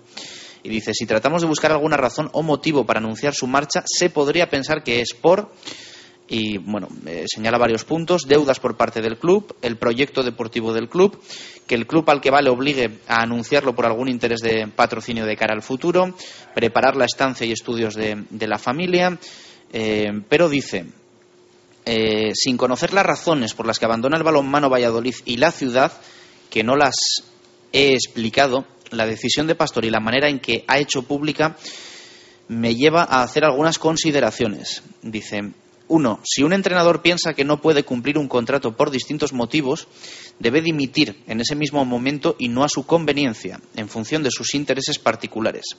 En el caso de Pastor y del balonmano Valladolid, aún con más motivo por cuantos los objetivos deportivos no se están cumpliendo. Dos, el anuncio de su marcha se ha hecho en el peor momento posible para el club, inmerso en una crisis económica y deportiva como nunca ha tenido. Y tres, la cláusula de libertad antes del 1 de abril que argumenta en su despedida ha existido para todos los años de contrato o solo para este, ya que hasta ahora nunca se había hecho pública. Y si existía, se debería haber informado a la Asamblea de Socios, como siempre se ha hecho con los jugadores. Esta cláusula no se entiende y es totalmente incompatible con una cláusula de indemnización en caso de rescisión, que el presidente siempre ha dicho que tenía el contrato del entrenador. Y si se firma un contrato a tantos años con unas cantidades importantes, dice Pastor está entre los tres entrenadores mejor retribuidos de Asobal, de alguna manera también se debe proteger a la otra parte, que en este caso es el club, el gran perjudicado en la marcha del técnico. No se entiende que todos los jugadores profesionales tengan cláusulas de indemnización por rescisión y un entrenador profesional no la tenga. Tampoco se entienden las prisas con las que Pastor ha salido a anunciar su marcha y la manera de hacerlo, solo y sin ningún representante del club. Queda aún mucha liga, los objetivos deportivos no se han cumplido ni de lejos y por delante quedan meses difíciles para el club, los jugadores, los directivos y el entrenador, cuyas relaciones no van a ser fáciles cuando unos y otros saben que el capitán, entre comillas, de la nave ha anunciado que abandona el barco. Y dice, esperemos que todo esto no se refleje negativamente en la marcha del equipo cuando tiene que pelear por mantener la categoría. José Carlos Muñoz, socio número uno del eh, balonmano Valladolid Cuatro Reyes. Efectivamente, José Carlos Muñoz, de quien partió la proverbial idea de concitar a las fuerzas vivas del balonmano vallisoletano aquel 3 de junio al que aludía eh, Toño Garnacho, nuestro invitado hasta hace algunos minutos, para formalizar precisamente la formación de un nuevo club en Valladolid, recogiendo los derechos del Michelin que había anunciado asimismo su retirada de la Liga Sobal. Aquello dio fruto y desde entonces aquí hemos podido disfrutar todos los buenos aficionados al deporte y los aficionados al balonmano en particular de la vivencia de un club en la máxima categoría, no solo del balonmano nacional, sino también internacional y continental, sin duda. Ahora, evidentemente, surgen las dudas, surgen las circunstancias de apoyo y también de disputa con respecto a todos estos momentos, a la situación que vive el club y a las circunstancias que han hecho posible esta carta firmada por ese socio número uno del balonmano Valladolid. Mañana Marco eh, presenta su candidatura. Óscar eh, Simón eh, estará con nosotros el próximo miércoles aquí. Así es, mañana a las diez y media en Huerta del Rey, por solicitud previa, como están haciendo todos los candidatos que han decidido convocar a los medios de comunicación en rueda de prensa, se hará en la clásica sala de prensa de Huerta del Rey la presentación de su proyecto, de su candidatura, eh, de Óscar Simón, el padre de Daniel Simón, el jugador eh, juvenil, pero también que entrena con el primer equipo y que eh, se negó a hacer declaraciones en ese sentido el día precisamente que presentaba la opción de su candidatura aquel día, que fue el pasado jueves, él, a, tenor de la presencia de los periodistas, realmente fue muy parco en palabras, aludiendo que lógicamente habría otros candidatos y que por eso no quería entrar en mayores disquisiciones de opinión. Fue el primero que presentó el escrito de candidatura y vamos a ver mañana eh, por dónde discurren eh, las ideas, el proyecto y sus pretensiones. Los 47 minutos que hoy ha tenido Toño Garnacho con nosotros en la sidrería Los tendrá el próximo miércoles Óscar Simón y el siguiente, último, eh, Daniel Torio. Marco, hasta mañana. Un fuerte abrazo. Hasta mañana. Las palabras de Marco Antonio Méndez, ¿eh? mucho balonmano, casi una horita hoy de balonmano o, o una hora, ¿eh? aquí en directo Marca Valladolid, en, en Radio Marca, en la Sidrería Lur. Vamos a hacer eh, una pausa rápida, muy rápida, y nos vamos ya con nuestra tertulia de fútbol. Ya están todos nuestros profes preparados para hablar y actualizar cómo está el Real Valladolid Club de Fútbol. Radio Marca Valladolid, 101.5 FM. Si hay algo imprescindible en Valladolid es descubrir la Viña de Pachi, un restaurante único, tradicional y creativo, donde la gastronomía se disfruta en cada plato. Las cocochas, el rape, el besugo al horno y un sinfín de pescados frescos y de temporada forman parte de una carta con personalidad a la que sumar un servicio y una atención que diferencia a la Viña. Un lugar inigualable para celebrar comidas y cenas de empresa o cualquier evento especial. La Viña de Pachi, en la calle Rastrojo número 9 de Valladolid. Reserva de mesas en el 983 34 10 18. Eilo Motor concesionario Nissan exclusivo en Valladolid, una temporada más con el Real Valladolid. En la avenida de Gijón, venta, reparación y 400 metros cuadrados de exposición para encontrar el Nissan que responde a tu estilo. Eilo Motor, coche oficial del Real Valladolid y fiel al deporte vallisoletano. Para empezar, tortilla de bacalao. Después, bacalao al pilpil con pimientos del piquillo. Seguimos con chuletón a la parrilla y terminamos con un exquisito queso idiazábal acompañado de nueces y membrillo. Todo esto y toda la sidra que te apetezca beber por solo 28 euros y medio en la sidrería Lur. Con platos de carta, salones privados, terraza y un amplio jardín para disfrutar de una agradable copa. Lur es un lugar ideal para celebrar bodas, bautizos, comuniones o cualquier acontecimiento. Descubre la sidrería Lur en el camino de Zaratán sin número, junto al Estadio Zorrilla, donde el antiguo restaurante El Castillo, Sidrería Lur, 983-105-105. Directo Marca Valladolid, desde la Sidrería Lur. Y 17 minutos de la tarde continuamos en directo Marca Valladolid desde la Sidrería Lur. Hemos hablado, como decíamos, mucho, ¿eh? mucho de, de balonmano. En el día de hoy en nada vamos a hablar de fútbol. Antes, otra carta. Hemos leído la de José Carlos Muñoz, el socio número uno del Cuatro Rayas. Y ahora vamos a leer las tres pistas de Pucelano Anónimo. Lunes, martes y miércoles, seis puntos en juego. Eh, si es que nadie acertó, eh, si es que alguien acertó, perdón, si nadie acertó todavía, el primero se llevaría 15. La respuesta correcta a pucelano anónimo rm. Leemos ya esas tres pistas lunes, martes y miércoles de la segunda carta de este torneo clausura de Pucelano Anónimo.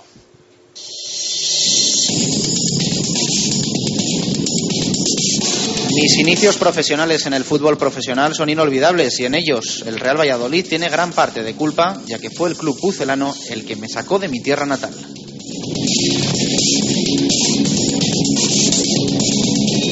Cuando siendo bien joven llegué a Valladolid, no podía imaginar que la oportunidad blanquivioleta me ofrecería un futuro con cambio de equipos, títulos e internacionalidades.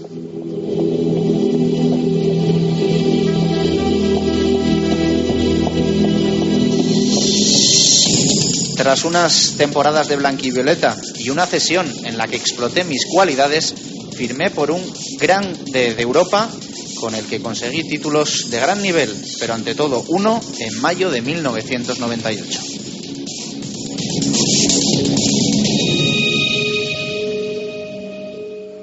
Bueno, pues hasta ahí las tres pistas de Pucelano Anónimo, lunes, martes y miércoles. Mañana nos vamos ya con la cuarta, encarrilando esta segunda del torneo clausura de Directo Marca Valladolid. Si os sabéis la respuesta, lo dicho, Pucelano Anónimo, rm.gmail.com. Bueno, voy a presentar ya la mesa de, de tertulianos. Lo primero, nuestro hombre de fútbol, Gonzalo Quintana. Gon, ¿qué tal? Muy buenas, ¿cómo estamos? Hola, ¿qué tal, Chus? ¿Cómo estamos? Regreso a los entrenamientos hoy del, del Real Valladolid. Sí, regreso a los entrenamientos con, bueno, más o menos otra normalidad. Eh, Jesús Rueda que ha completado la primera parte de la sesión con el, con el grupo, luego se ha marchado un poquito antes y nos hemos quedado sin, sin la posibilidad del, del 11. ¿no? Yo creo que seguramente todos estábamos esperando un poco la posibilidad de ver algún ejercicio en los que Yuki suele mostrar los miércoles algún 11. Ya lo decíamos ayer que la semana pasada fue el miércoles cuando ya vimos que Larson tenía muchas opciones de titular y hoy en los ejercicios pues han sido reducidos eh, con dos porterías y ejercicios de 5 contra 5 y mm, ejercicios un poquito más diferentes en los cuales estaban todos mezclados y, ya digo, nos hemos quedado sin, sin la posibilidad eh, de pensar en un, en un posible 11 de cara al partido de Zaragoza, sobre todo de cara a la posibilidad de ver quién va a sustituir a, a Víctor Pérez, y luego por, por consiguiente a Luis Astre en el, en el 11. Veremos en los próximos días si da alguna pista Miroslav Jukic. José Coco Peláez, ¿qué tal? Buenas tardes, ¿cómo estamos? Buenas tardes. Jesús Turiel, Turi, muy buenas. Hola, buenas tardes. Le doy también la bienvenida a Dani Lorasque. Oli, muy buenas, ¿qué tal? Buenas tardes, Chus. Y a Javi Pardola. Javi, muy buenas. Hola, ¿qué tal, Chus? Bueno, eh, lo primero preguntaros, eh, ¿cómo veis este cierre de primera vuelta? 19 partidos que ha jugado ya el Real Valladolid, 25 puntos, tranquilidad en la clasificación, llevamos la mitad de la temporada y el equipo Turi en la mitad de la tabla, décimo.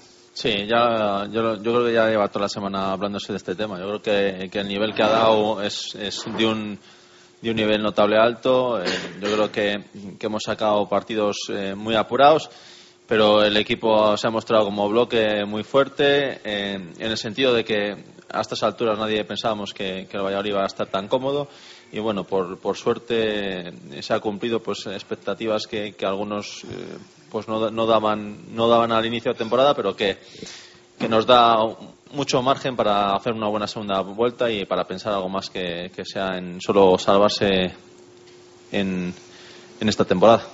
Coco, si no me equivoco, hace una semana eh, vino a decir algo así en esta mesa como el que piensa eh, que en la última jornada no vamos a ir a Mallorca Sí, jugándonos sí. algo, está tarao, ¿no? Eso, es- eso dijiste, ¿lo sigues pensando? Sí, sí. Yo creo que que va a ser como, o sea, van a haber muchos equipos implicados abajo y, y el Valladolid no será, o sea, estará yendo a Mallorca o salvado de la jornada anterior o, o teniendo que jugar algo allí.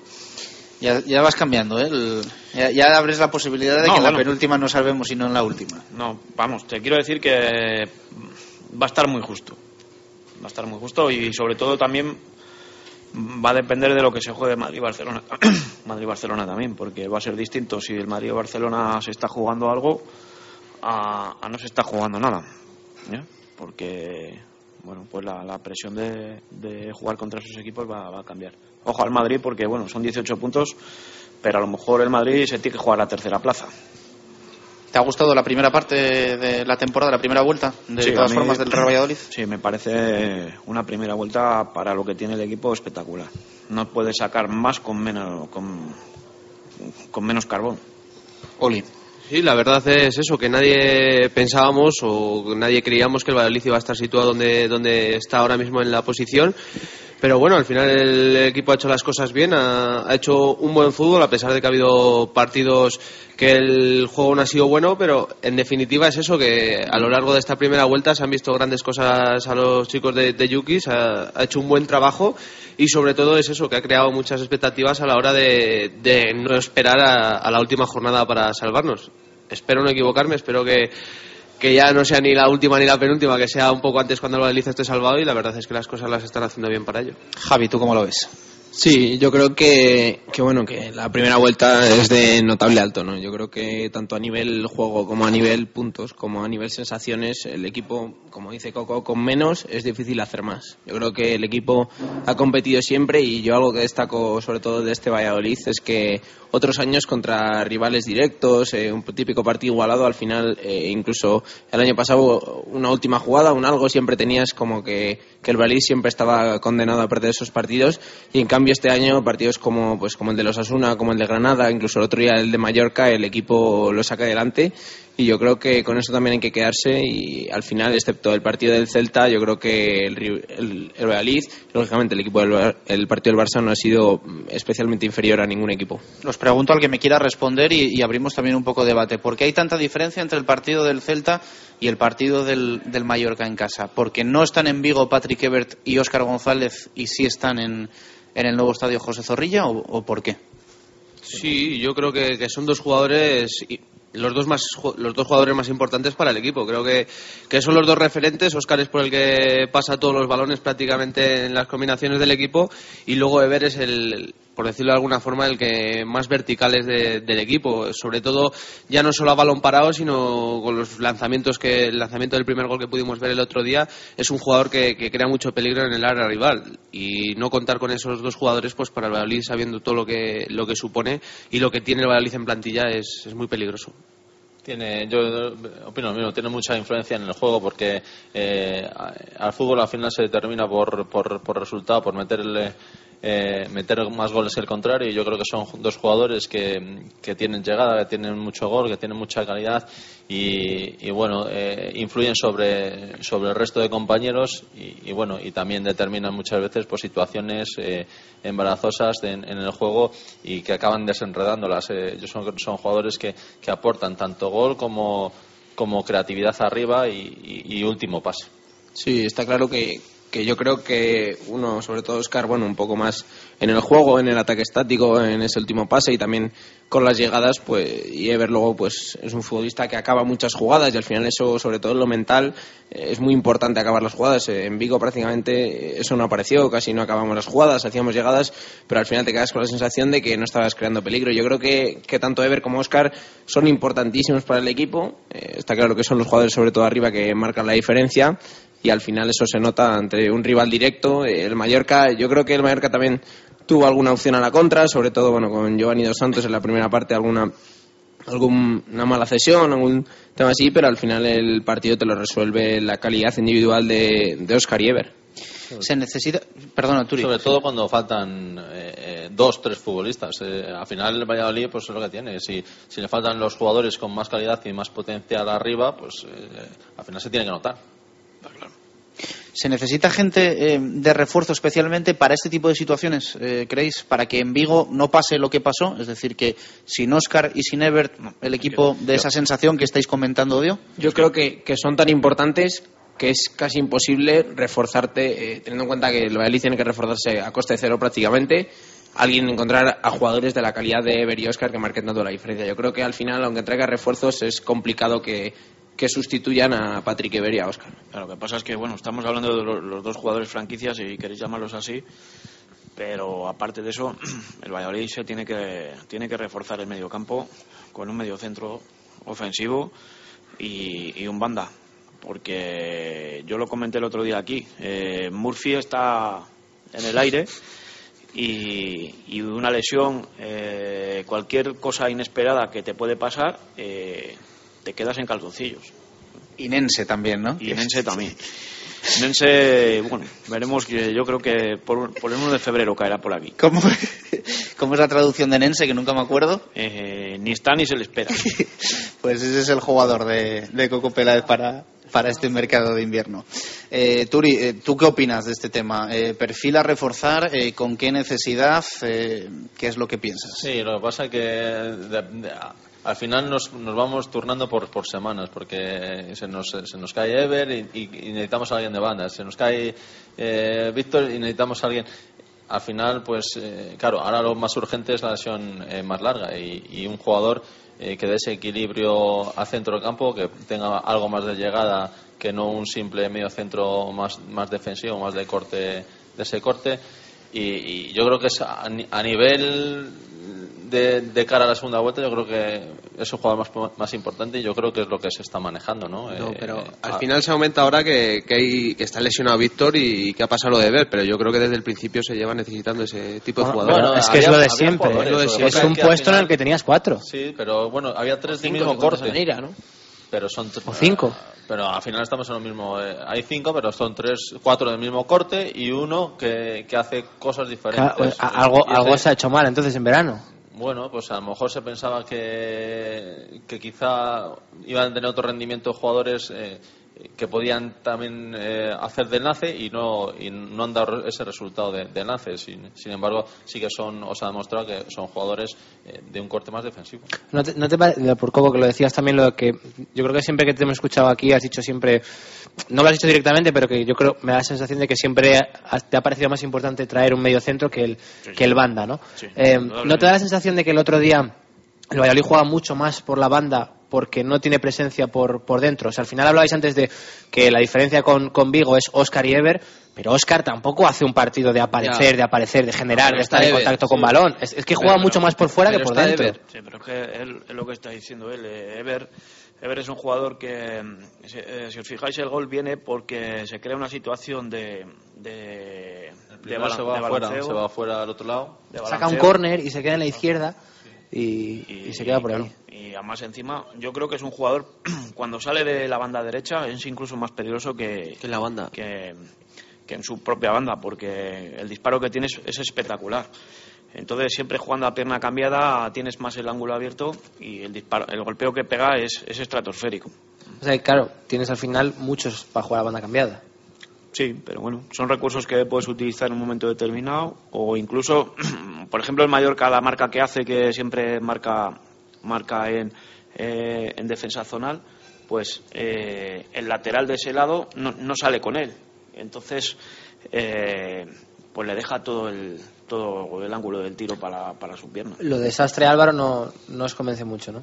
No, el problema es que al final se, había, había muchos ratos que se estorbaban. Yo creo que iban los dos a, mismo- a- a jugar de la misma manera y, claro, ocupaban un, un espacio muy reducido para un campo tan grande. Yo, yo dije el lunes que a mí me pareció, me dio la sensación de que la salida de balón que tuvo el Pucel el otro día es mucho más limpia, al tener los dos mucha presencia en campo propio, pero no tienes ninguno descolgado en campo contrario. O sea, tienes mucho más el balón, tu salida es más limpia, pero sales hacia afuera o por dentro no puedes salir por ningún sitio. Es que es el trabajo que hacía Víctor Pérez cuando estaba. De hecho, el trabajo de en el otro campo. De hecho, Oscar, Oscar prácticamente no aparece en todo el Tiene partido. muchos menos hasta- contactos hasta con balón que, que otros días. Sí, pero es listo y al final lo que, lo que hace es suplir eso, de no, no bajar a tanto a buscarla y sí intentar eh, llegar un poquito. Sí, le da más llegada. Sí, pero el Valladolid pierde ahí. Sí, pierde Que un pierde la- jugador, el Deja siempre, tu mejor jugador. Pierde el balón, de- el balón que le tenga Oscar, que es el que mejor tiene el balón del Valladolid. Yo creo que Oscar va a jugar de medio centro el, el domingo. Bueno, Es que le sigues perdiendo igual. Yo sigo Ayer opinando lo creo, mismo. ayer creo que lo, que lo hablábamos eh, fuera de micro, ¿no? Después eh, del, del programa sobre un poco el, el esquema y tal.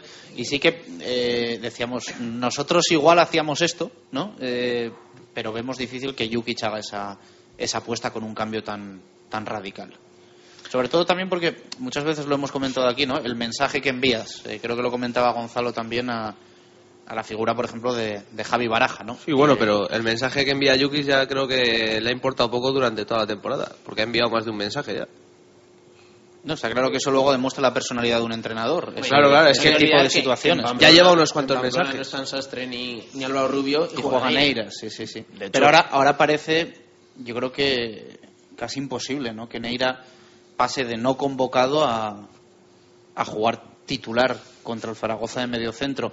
Hoy además te quiero decir, el, el mensaje de Alberto Marcos en las páginas del diario Marca, o sea, mm, vuelvo a decir, también baso mi, mi opinión de, de- de esa imposibilidad en el, en el mensaje que hoy, que hoy leemos, ¿no? Jukic abre la puerta a Neira y bueno, pues sí que son palabras de Alberto Marcos eh, que dicen no sé si se podrá o no, lo que está claro es que por parte del club un jugador que no tiene todos los minutos que nos gustaría, si viene una oferta por él, la estudiaríamos tanto el jugador como, como la entidad. Sí, parece, parece complicado que sea Neira el elegido, pero bueno, eh, al final entonces tendrás que contar con Baraja. Yo no creo que Jukic piense en sacar al jugador con más gol del equipo, eh, de su puesto. alejarlo tanto del Que área. no es una opinión tuya, vamos, que son las cifras. O sea, Exacto. y- y eso Después que- de guerra, el jugador que más gol tiene del equipo es Oscar. Pero también es verdad lo que dice Oli, que yo creo que Jukic no se ha caracterizado nunca por ser un entrenador que le dé igual matar a la gente. O sea, a Guerra No, lo ha matado cuando lo ha tenido que matar o cuando él ha considerado oportuno, fuera. Y cuando, y- o sea, no es un técnico que haya dicho me, eh, mimo a la gente. ¿no? Es que ya- Al que, al que he tenido que matar, cuando me ha tocado matar a más de uno, lo he matado. Ya ha dado más de un mensaje durante lo que llevamos de, durante la primera vuelta de que le ha dado igual matar a un tío y decirle esto es lo que hay. El sábado, ¿no? El- yo creo que poner a Larson y no poner a Guerra, entre comillas, le, le estás matando a Javi Guerra. Quiero decir, luego Guerra sale y hace, hace buenos minutos en cosas que para mí siempre hace, pero que hay veces que parece que se destaca más cuando sale desde el banquillo. Y bueno, veremos también el, el domingo si puede cambiar eso. También el Zaragoza tiene muchas muchas bajas atrás y veremos a ver. Pero yo Ah. recuerdo el partido de la primera vuelta, además que Pero- Javi Guerra para mí hizo un partidazo en Zaragoza. En Zaragoza tiene muchas bajas, pero sigue teniendo su defensa con cuatro nombres buenos, ¿eh? Porque hablamos de que ha perdido a los dos laterales y te va a jugar seguramente con Zuculini metido en, la- en el lateral derecho y Abraham. Abraham en el izquierdo, con Lubens, un, un- un fichaje el holandés que a mí, a mí me encanta, es el central. Y bueno, el otro no sé quién, quién jugará, pero sí que tiene, tiene también posibilidad de. O sea, que la defensa va a ser de garantía la que tiene el Zaragoza. No estamos hablando de que vayan Vamos. a meter a tres paquetes. Que no es lo mismo que si pasas aquí.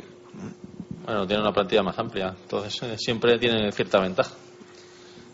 Cuando, cuando el equipo le, le suceden esas cosas, pues siempre tiene un armario más grande para, para ir tirando.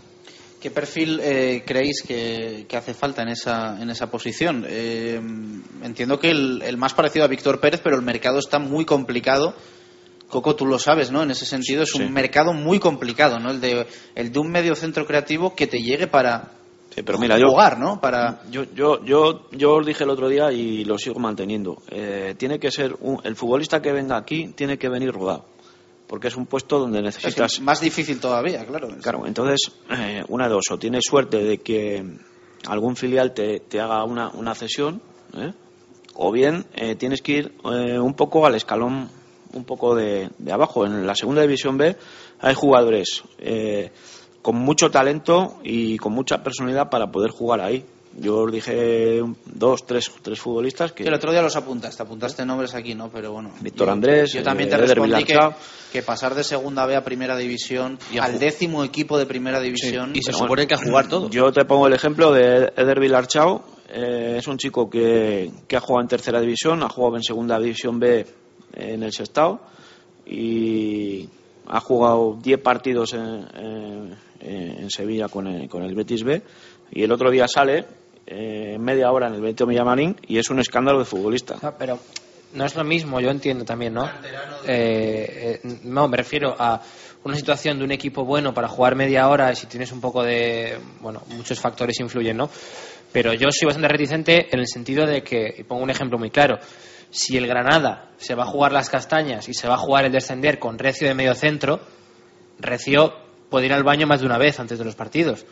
O sea, que poner a un niño en estas situaciones, a un niño de Depe- 19 depende. años, poner a, em, yo qué sé, campaña, eh, nono, muy- está muy bien, cuando entran decididos sus equipos arropados y demás, dan buen rendimiento, pero pone aquí 25 partidos a jugarte la mira, vida. O el partido del Mallorca, el último. Bueno, pero ahora no estamos jugando la vida. Esta es, un- Yo te digo en una que- posición súper cómoda Sí, para, para ahora- meter a cualquier, a cualquier jugador. Ahora mismo el Valladolid tiene, tiene lo que dice Turiel. Eh, ahora Pero es mismo que- el Valladolid tiene, tiene eh, un, un- un fútbol eh, que no ha apretado.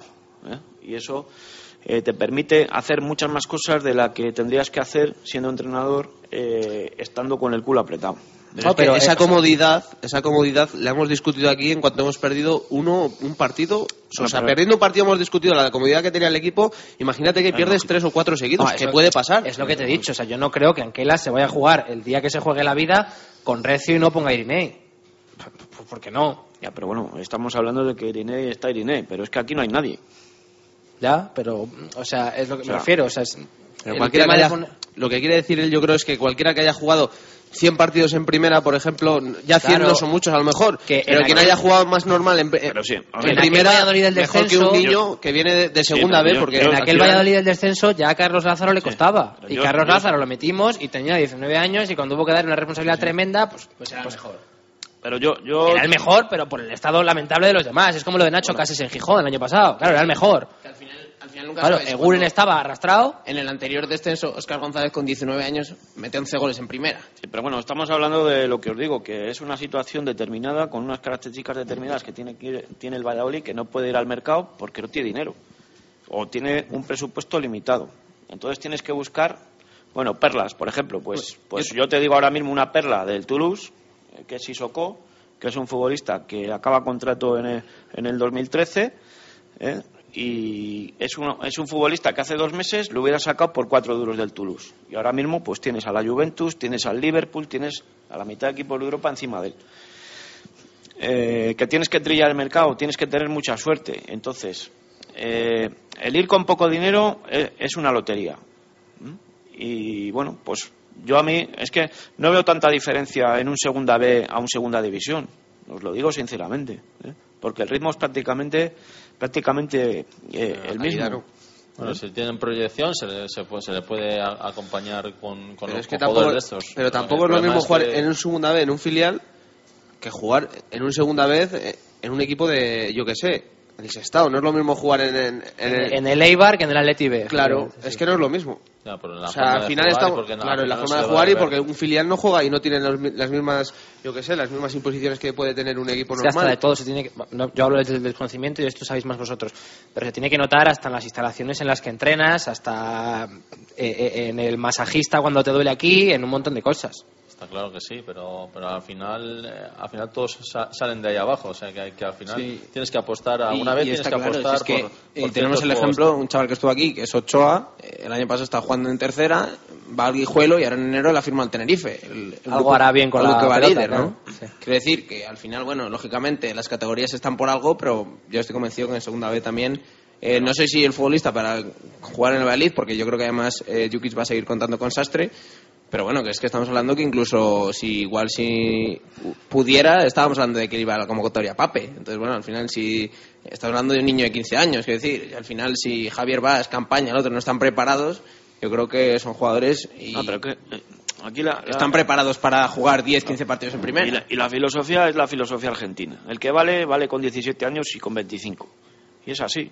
Y alguien se tiene que atrever a ponerle. Si Valdano el día de Raúl no tiene lo que hay que tener y no le ponen Zaragoza, a pues a lo mejor... responsabilidad era para Senjo, que Sí, encima sí. era el portero y con, Senjo- casi juvenil, ¿no?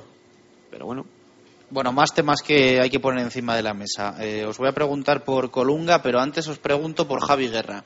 Eh, ¿Cómo veis la situación que está viviendo en el Real Valladolid? Eh, la semana pasada, el viernes, eh, vivíamos esa, eh, esa situación extraña, ¿no? En la que él decía que el club le había transmitido a su representante eh, que no se contaba con él. Carlos Suárez lo desmentía minutos después en directo Marca Valladolid. Decía que no había sido así, que bueno que había sido un problema de interlocución con el, con el representante y de lo que se había transmitido después al jugador. ¿Qué opináis? ¿Cómo veis el tema? Turi, tú has sido futbolista, no sé si has vivido una situación parecida a esta de, bueno de no estar jugando y, No, no la he vivido, pero yo, yo creo que para, sobre todo para el futbolista tiene que ser eh, complicado y, difícil porque eh, él ha tratado muchos años de, conseguir un ascenso y de jugar en primera división y llega este año y, y- y no le salen las cosas como, como él tenía pensado. Y luego encima, a, la postre, a, lo- a los seis meses de, de empezar e- esa liga en primera división, pues eh, le sale con que, con que tiene la posibilidad o, la puerta abierta para, para buscar algo. Y él yo creo que no se quiere ir a segunda y quiere disfrutar de este año de primera e intentar meter los máximos goles posibles para, para por, por lo menos eh, mantener ese, ese nivel de, de futbolista que le ha costado tanto llegar a él. Y, y- y le ha costado tanto llegar a él. Y, y bueno, yo creo que, que como club pues eh, tienen que barajar varias opciones y, y yo creo que ahora, ahora se le escucha, cosa que a lo mejor antes no se, no se le escuchó cuando tuvo la posibilidad de marcharse. Pues ahora se le ha abierto la puerta esa Sí, de, quedarse de, o de, o de poder marcharse. Y todas las trabas que le pusieron para no irse. Por eso, por eso, pero Es que ahora se lo- le abre la posibilidad, pero ahora tiene la posibilidad también la tiene de, de elegir. Lo, Yo sí, pero lo que yo no entiendo es que si es cierto las declaraciones de, de- o las declaraciones, lo que le dijo el representante Javi Garra de que el presidente le había dicho que no cuentan con él, ¿cómo luego llegas al partido del fin de semana y lo pones? Bueno, Yo creo que, que eso... Eso Sí, no tienes más, pero no cuentas con un jugador. Sí, difícil yo estoy, yo estoy, yo estoy de acuerdo, estoy de acuerdo Hombre, en Con estoy- Baraja tampoco cuentas. y- Vale, o o sea, sea, Es, lo que- es lo que dijimos Chus y yo el lunes. Yo creo que si, en esta, plan- si esto pasa el año pasado, con una plantilla de 23, no va convocado contra el Mallorca. Es que es lo más lógico, vamos. Lo Sí, que sí, yo creo yo- que- yo no- estoy- no- estoy no va a totalmente de acuerdo. yo de hecho minutos. reconozco que a mí me sorprendió que Guerra entrase en la convocatoria. Claro, yo estoy, tota- o sea, estoy totalmente de acuerdo en que no hay otro, pero hombre, tú acabas de decir a un jugador que no cuentas con él, ¿por Insisto, qué entra en convocatoria? eh, vamos a- es importante matizar que el, presidente dijo que niega no... que se haya dicho Sí, sí, eso. por ¿eh? eso he dicho que si es cierto en verdad eso, pues que a mí me parece raro. También me parecía raro en su día que dijesen que, que no contaban con Javi Garra, a pesar de Pero que bueno, que en el fútbol estamos acostumbrados a, a estas cosas. Sí, Yo sí, creo que últimamente, porque o sea, es que Ángel Torres hace una semana hoy, hace una semana miércoles, estaba, no, el jueves, el jueves, estaba diciendo que tenía un acuerdo con el Granada para, para mandar ahí a Adrián Colunga y el lunes estaba jugando de titular en Getafe saliéndose. Sí, sí, el mejor del partido. ¿eh? Es más clamoroso, ¿no? Todavía, yo creo, el, el hecho de medio no contar con un futbolista o decir que has llegado a un acuerdo con otro. Entiendo que si quieres a tu futbolista, no llegas a un acuerdo con otro club para, Bueno, es que yo- para yo- que se vaya. Sin ir más lejos, Manucho y Bueno no contaban en, en verano y a partir de que se cierra el mercado, la siguiente convocatoria entran los dos. No Es cuentan decir, en verano, estamos no ya cuentan hasta, el primer. Hasta Sí, sí, pero esto, jornada de liga, esto o en pleno mercado, Javi Pardo. o sea, Pero bueno, sí, yo- sí, sí, por eso quiero decir, en cuanto se cierra el mercado, Manucho y Bueno eh, entran otra vez en, convoca- entran en convocatorias normales. Recuerdo que el tercer partido que fue en Samamés, Bueno ya juega. Pero bueno, yo, yo Pero creo que es que esto del mercado es, es- Ahora mismo no son presidentes, son trileros. Entonces, sí, sí. Tienes que ir jugando eh, con las piezas y alguno pues dice lo de Colunga, el otro dice que no le ha dicho nada al representante, el otro dice que cuentan con Manucho pero no cuentan. O sea, eh, son cosas que juegan con Una ellos. partida de ajedrez. Hombre, sí, imagino que serán estrategias. sí, Entre puede- Ángel Torres y Carlos Suárez, eh, no tengáis ninguna duda. O sea, esto es saber quién gana entre, entre ellos O sea, dos. hacerse fuerte para traer o, o- o no quitarse a un jugador. Sí, sí, por- lo, por lo menos que no va a hacer Ángel Torres en ningún momento es pensar que él está perdiendo. O sea, que él está perdiendo un, un partido mm, contra Carlos Suárez y, y tensa la cuerda hasta, hasta ese yo, punto. yo en el tema de Javi Guerra solo os puedo decir que si el Valladolid deja, deja salir a Javi Guerra es porque tiene que tener otro jugador eh, Firmado. firmado. Y porque, le, y porque para firmar a ese jugador le salen las cuentas saliendo Javi Guerra. Efectivamente. Que hay dos señores de traje y corbata que, que vigilan todas las operaciones que se hacen. Y lógicamente para que eh, se gaste dinero tiene que entrar algo, ¿no? Pero vamos, eh, yo analizando futbolísticamente, si veis el partido del otro día, eh, si ves, si ves eh, los 15 minutos o, o 14 que juega Javi Guerra, eh, en cuatro veces que saca a los centrales de sitio se crean cuatro ocasiones de gol. Es más, el, el gol de Oscar, eh, Javi Guerra trae hasta tres Arrastra, jugadores, sí. Apertura a banda y luego eh, es Oscar el que entra entre, creo que es Jeromel y Ensue, que es el lateral que está cerrando. O sea, quiero decir, es para, y es más, el gol de Zaragoza, porque ya no nos acordamos porque fue la primera jornada, Javi Guerra es el que saca, no sé si esa pared de So Álvaro y Oscar el que aprovecha luego el, El chico este que jugó el otro día es un buen futbolista para jugar de segundo punta o, o jugarle con... Larson. Sí, para jugar con velocidad y tal. Pero, Pero- para mí no puede jugar de punta solo. Y volviendo a lo de guerra, eh, yo creo que es una variable muy importante ponerse en la piel del jugador. Lo que decía Oli, eh, me has puesto trabas o trabas legal, vamos, lógicas y legales en cuanto a mi contrato. Cuando yo he tenido cosas para salir, ahora te faltan 300.000 para llegar al medio centro y a Adrián Colunga, yo no me voy a ir cedido a ningún sitio, ¿no? Y no se va a ir a, a un sitio. Ah, que yo no sea te, voy, no te voy a peor hacer un favor, yo ahora segunda, claro. O sea, yo no te voy a hacer un favor a, mí- a ti ahora cuando eh, a mí no me lo has hecho tú en, en su día, ¿no? O, o me has ligado por el contrato que tenía, pues ahora lo sigo teniendo. Yo lo que no tengo tan claro, Turi, que decías tú antes, es que él no se quiera ir. No lo tengo tan tan claro. Es decir, eh, no que esté deseoso de marchar, pero sí que al final él querrá estar bien jugando y, Sí. y- y metiendo goles, ¿no? Pero y aquí a- al final ve como el otro día, Pero pues se- eh, se le puede dar la juega, juega Daniel Larsson por delante de él, que Sí. nunca había jugado de, Bueno. de delantero, excepto unos minutos en Vigo. Pero a eso al final. También porque se no había puede- podido, Se ¿eh? le puede dar la vuelta en cualquier momento, yo creo. Y, y él, él puede pensar perfectamente que se le puede dar la vuelta cuando está viendo los entrenamientos, está viendo cómo, cómo son cada, cada futbolista y, y- y las oportunidades que va a tener. Sabes, sabe que tiene una plantilla, eh, sobre todo arriba, que, que es corta porque se han marchado, porque tal. Y, y estamos hablando de Javi Guerra, este- estáis diciendo que hizo un buen partido en Zaragoza y demás. Y, él- y esas primeras jornadas que jugó dispuso de ocasiones para hacer gol. El problema es que no las logró marcar. Pero si hubiera logrado marcar al principio de temporada eh, las ocasiones que tuvo, estaríamos hablando de, de muchos más minutos, de mucho más mucho me- mejor futbolista y- y de muchas otras cosas que ahora, por desgracia, no, no, no, no hablamos de ellas. Os hago pregunta para respuesta breve. Eh, ya no solo hablando de- del caso en general. eh, ¿Creéis que el Valladolid acierta eh, dejando al jugador marchar si él quisiese marchar? Es el mensaje que manda el club. Si Guerra quiere irse eh, y él lo transmite así, tiene las puertas abiertas y, y facilidades. Yo encantado. Pero bueno, es- explica por qué encantado. He, he- he pedido respuesta breve, pero Sí, creo que es obligatorio sí, el... sí, sí, si el futbolista quiere marcharse y el club tiene recambio, pues es que no hay más. Turi. Ese ese es el problema, que si el jugador quiere marcharse, pues eh, yo creo que sería lógico y, y normal, pero vamos, si el jugador está con la cabeza eh, pensando en el Valladolid, yo creo que es un jugador importante que ha hecho goles y, y que y que los puede seguir haciendo. Oli. No, después de, de lo que se supone que se ha dicho y si se quiere ir, creo que, que hay que abrirle hay que abrirle las puertas, no queda otra. Pero yo, por mí que se quede, eso está claro. Nada, yo tengo claro que para mí eh, Javi Guerra es el mejor delantero de la plantilla. Para mí el Mister se equivoca eh, poniéndolo de suplente y, y entiendo que él, viéndose suplente incluso de Larson, que, oye, abra la puerta a una posible salida. Entiendo que Javi Guerra, siendo quien es y lo que ha hecho Novalín, no puede ser el suplente del suplente.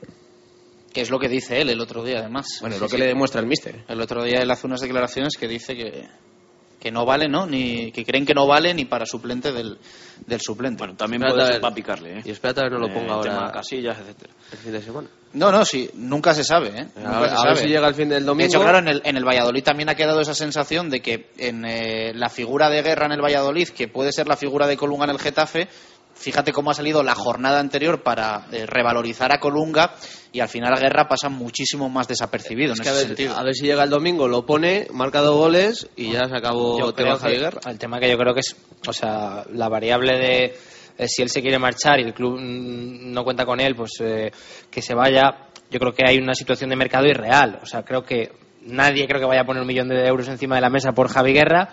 Eh, él no se quiere marchar cedido para no hacerle un favor al club y que tengan un poco más dinero para Colunga. Entonces, mm, claro, si alguien, evidentemente, si alguien pusiese un millón de euros encima de la mesa y cuatro años firmados a Javi Guerra, Javi Guerra ya no estaba aquí, pero desde la semana pasada. Claro, ¿quién, va a poner dinero por un jugador que ahora mismo es el suplente del suplente? Eh, es que hasta la cesión te, cuesta un, dineral para un equipo de segunda, a lo mejor. ¿no? Eh, Venía hoy, me contaba Javi antes, en las páginas del, del comercio, ahora Javi, que, que, que pedían un dineral por, por la cesión de, de guerra. Sí, exacto. Leía hoy en el comercio de Gijón que, que el Villarreal le ofrecía 600.000 euros más una posible prima por ascenso y que el Valencia estaba pidiendo un millón y medio por Javi Guerra. ¿El futbolista? o Un millón y medio por la cesión, es lo que dice el, el comercio. Un millón y medio al, al jugador. La ficha club. de Javi Guerra, si no me equivoco, en Valladolid es de 750.000 euros. Bueno, un millón y medio es muchísimo por una cesión. Depende. Pero es muchísimo, no, depende ni sin depender. Es muchísimo Yo por una entiendo, cesión que, de un claro, jugador. claro. Yo entiendo que en caso de ascenso pues, estarían obligados a comprarle alguna historia de estas, igual que, por No, es que- ejemplo, no, no, pero estoy echando las la- cuevas en Osasuna. Estoy echando las... Es que has tenido que pagar al, al Mallorca. O sea, la misma que te hizo el Mallorca, la que puedes hacer tú ahora. Claro, es que si estoy echando las cuentas del millón y medio, claro, es que mm, con un millón y medio pagas la ficha de, de Javi Guerra y la ficha de Adrián Colunga. Claro, es que... No sé, bueno, la verdad Yo es sí. que me parece una cantidad... Yo, yo te pongo el ejemplo del Me parece una cantidad como para no querer que salga tu jugador. Depende O sea, de muchísimo dinero. un millón y medio para un Sí, equipo de segunda, por mucho Villarreal que sea.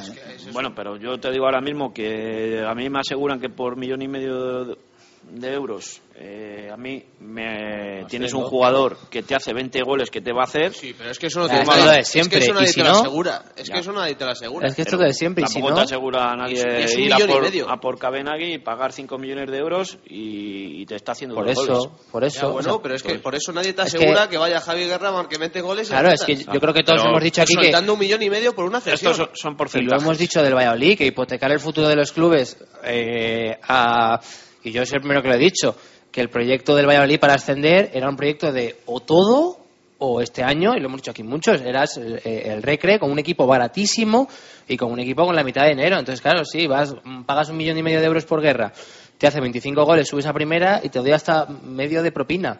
Pero claro, si es lo que te ha pasado, ¿no? Cuando has tenido que pagar a Mallorca, pues, pues, oye, bien pagado, esto 50 goles en segunda, pero claro, si no... Pero vamos, que yo, yo si fuera director deportivo de esos clubes lo tendría claro. Pero Lo que- pago. Claro, que es lo que te digo, que con esas condiciones es muy difícil que el futbolista salga de Es que aquí. no estoy tan convencido de que pagues un millón y medio por un jugador cedido. No- Ah, es que con un millón y medio hace muchas cosas. Claro, es que a mí no me ¿A quién entra en la cabeza. Aneira. Con un millón y medio comen... Cu- ¿Cuánto? Es que no sé ahora exactamente cuánto ha sido lo de Neira. ¿Ha habido gratis? Excesión, excesión. Excesión. Pero con es un que millón- hay, hay cuatro o cinco Neiras. Con un millón y medio de, de euros te comen tres futbolistas muy buenos de segunda división. Yo, eh, el gol Sí, se dinero. paga. Y- Sí, sí, estamos de acuerdo en que el gol se paga, pero se paga a un precio moderado y razonable. Bueno, ¿Haríais esfuerzo por Adrián Colunga? Turi, estás muy callado hoy, sobre Sí, todo no, ahora no. con el tema de... Bueno, de- eh, al final, pues es que el problema es que hay mucho, mu- se habla mucho de estos temas y, y- y son más complicados porque al final todos eh, dicen, hablan y luego eh, se da la vuelta a la tortilla rápido, se, se cambian de jugadores y al final el que más suena eh, es el que nunca viene.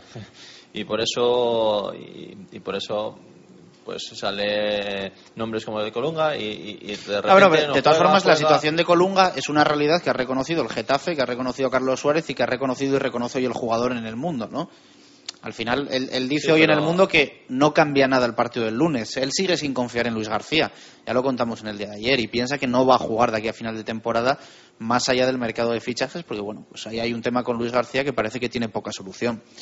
Al final parece que está la operación en 100.000 euros que tiene que poner el Valladolid, pero bueno. Quién sabe si cuando diga Carlos Suárez, pues toma los 100.000 euros, ahora te pido otros 50.000, porque Ángel Torres me parece a mí que va. Y sobre todo cuando se ha hablado tanto de este tema. El problema es que se ha hablado tanto de este tema y se lleva eh, dándole ro- mm, una vuelta más, una vuelta más, que al final es súper complicado que. Bueno, es como que todo se el. Valladolid, que no estuvimos con Sereno todo el verano y con Omar Ramos y allí uno escondido, el otro no sé qué, que decir, al final... O sea, que la, eh, la culpa es nuestra, trabas- ¿no, Turi? Que hablamos mucho de los temas. No, no, no, no, sí, eh, no, lo sacan. No, no, lo- no, a nosotros lo hablamos cuando lo tenemos en, en la mesa, ¿no? No, te digo Si de la prensa, ¿eh? de- no, pero del la, mensajero. la- la prensa se entera por, por, porque pasan demasiados días. O sea, si tú quieres ir a por un futbolista, lo que tienes que hacer es, es intentar hacerlo rápido para que cuanta menos eh, gente se meta por medio, porque al final se, se acaba metiendo gente por medio. Entonces eh, se complica mucho el asunto. Y que lo- los clubes, eh, lo que olvidamos antes, saben que tienen que firmar dos. O sea, al final, eh, si te apuro 100.000 más para Colunga, tú dices, vale, 100.000 que pongo, pero 100.000 que me quedan menos para el, para el mediocentro, ¿no? Eso el- el- el- entiendo que el, si el otro equipo sabe que tú tienes que firmar dos futbolistas y que tienes, eh, ayer decía, ¿no? Tienes dos millones de euros, pues vas a intentar fichar uno y uno, ¿no? No, no gastarte unos 600 en uno y que luego te queden 400 para el otro. y que luego también pues es un equipo que, que, que está a nuestro nivel y que, y que no quiere dejar marchar a un futbolista de, de esa calidad para, para reforzar a uno que está en el mismo nivel que él. Que también es otra pega que, que seguro que está sopesando. ¿Qué opinas, Coco, de Colunga y de la, de la operación? Yo, vamos, yo ya dije hace mucho tiempo que no salía. Uno porque el presidente del Getafe... ¿Crees que si el presidente del Getafe le está tomando el pelo al del, al del Valladolid? No sé si tomando el pelo o no, pero vamos, eh, por las condiciones que me imagino al final, y además después del partido que ha hecho el chico este, eh, pues serán condiciones que no podrán llegar. Y si son muy, muy, muy, muy, muy, eh, yo por ejemplo, por ese futbolista sí que no pagaba yo un duro. Pero ¿Por Columba. Sí, yo, o sea, un duro, quiero decir, eh, haría un esfuerzo X, pero nunca haría lo que podría, por ejemplo, le estoy diciendo, hacer el, Valla- el Villarreal o el Sporting de Gijón con guerra en segunda división, porque no te va a garantizar nada. Mientras que un futbolista en segunda, eh, eh, mientras que guerra, En Valladolid hay la sensación, en el Valladolid, en el club, ¿eh? esto no es opinión, esto es información, de que Colunga salva al, al Real Valladolid. o sea, que es la igual- diferencia igual- entre sufrir y igual no sufrir. pensaba Emilio de Dios el año pasado y mira dónde acabó, en segunda división. Emilio de Dios, otrora director deportivo del Sporting y actual director deportivo del, del Racing de Santander. Sí, yo creo respecto al tema de Colunga, además, eh, bueno, lo estuve viendo el otro día, que es verdad que Colunga hace buen partido. Eh, a mí me parece que, que es complicado también, como dice Coco, pero bueno, yo lo dije la semana pasada, a mí Colunga me gusta, me parece que es válido, me parece que sería una alternativa más, pero jamás ni haría el truque que se habló por, por guerra, ni, ni haría, vamos, no... La entrada de guerra no supondría la salida para mí de ningún jugador, porque me parecería que de los jugadores que pueden salir, excepto en el caso de Neira, sería casi debilitar la plantilla. Oli. Sí, bueno, no. Es que estaba un poco todavía pensando lo de, lo de Coco y. Lo de Nense. Sí, bueno, aparte de eso. Pero no, yo creo que teniendo a Javi Guerra y metiendo a Javi Guerra como se le vio el otro día, por ejemplo, yo creo que el cuarto de hora que hizo fue bueno. No, no creo que se necesite ningún otro jugador en, en los puestos de arriba y menos a sustituir ni a un delantero. Y, y pensando también personalmente que, que Colunga no es un jugador de delantero centro puro. No, de hecho, viene más para la figura del jugador de banda que está buscando Claro, el club. por eso tampoco le- tampoco lo veo yo en banda, eh, lo veo también un segunda punta como creo que tiene tres el Valladolid en en estos momentos. Entonces yo creo que Tres que son Oscar, Larson y, y bueno, y bueno, ¿no? y bueno, entonces creo que Colunga aportaría lo que tuviese que aportar jugando, pero no aportaría algo más de, de lo que tiene el equipo. No hay que quitarse, yo creo, jugadores franquicias importantes, no hay que deshacerse. de- Además, eso, que yo creo que Javi Guerra es importante y un peso pesado dentro del vestuario. Bueno, pues aquí lo vamos a dejar, ¿eh? Eh, apoyo, ¿eh? Yo creo que queda bastante patente de la mesa de directo Marca Valladolid en la Sidrería Lura a, a Javi Guerra. Eh, Coco, gracias por estar con nosotros. No sé si vendrán Ense, Colunga o, o quién, pero, pero estaremos atentos Murphy. para contarlo. Turi, un fuerte abrazo, gracias. Oli, muchas gracias, Gracias, y igual a Javi Pardo, al que vamos a escuchar el próximo viernes con la previa de las inferiores. Quintana, mañana más, rueda de prensa de Jukic, eh, mañana, ¿no? Me imagino, o el, o el viernes por jugar de domingo. Bueno, sea el día que sea, la, la escucharemos. Mañana más, directo Marca Valladolid. Gracias por estar al otro lado. Un abrazo, adiós.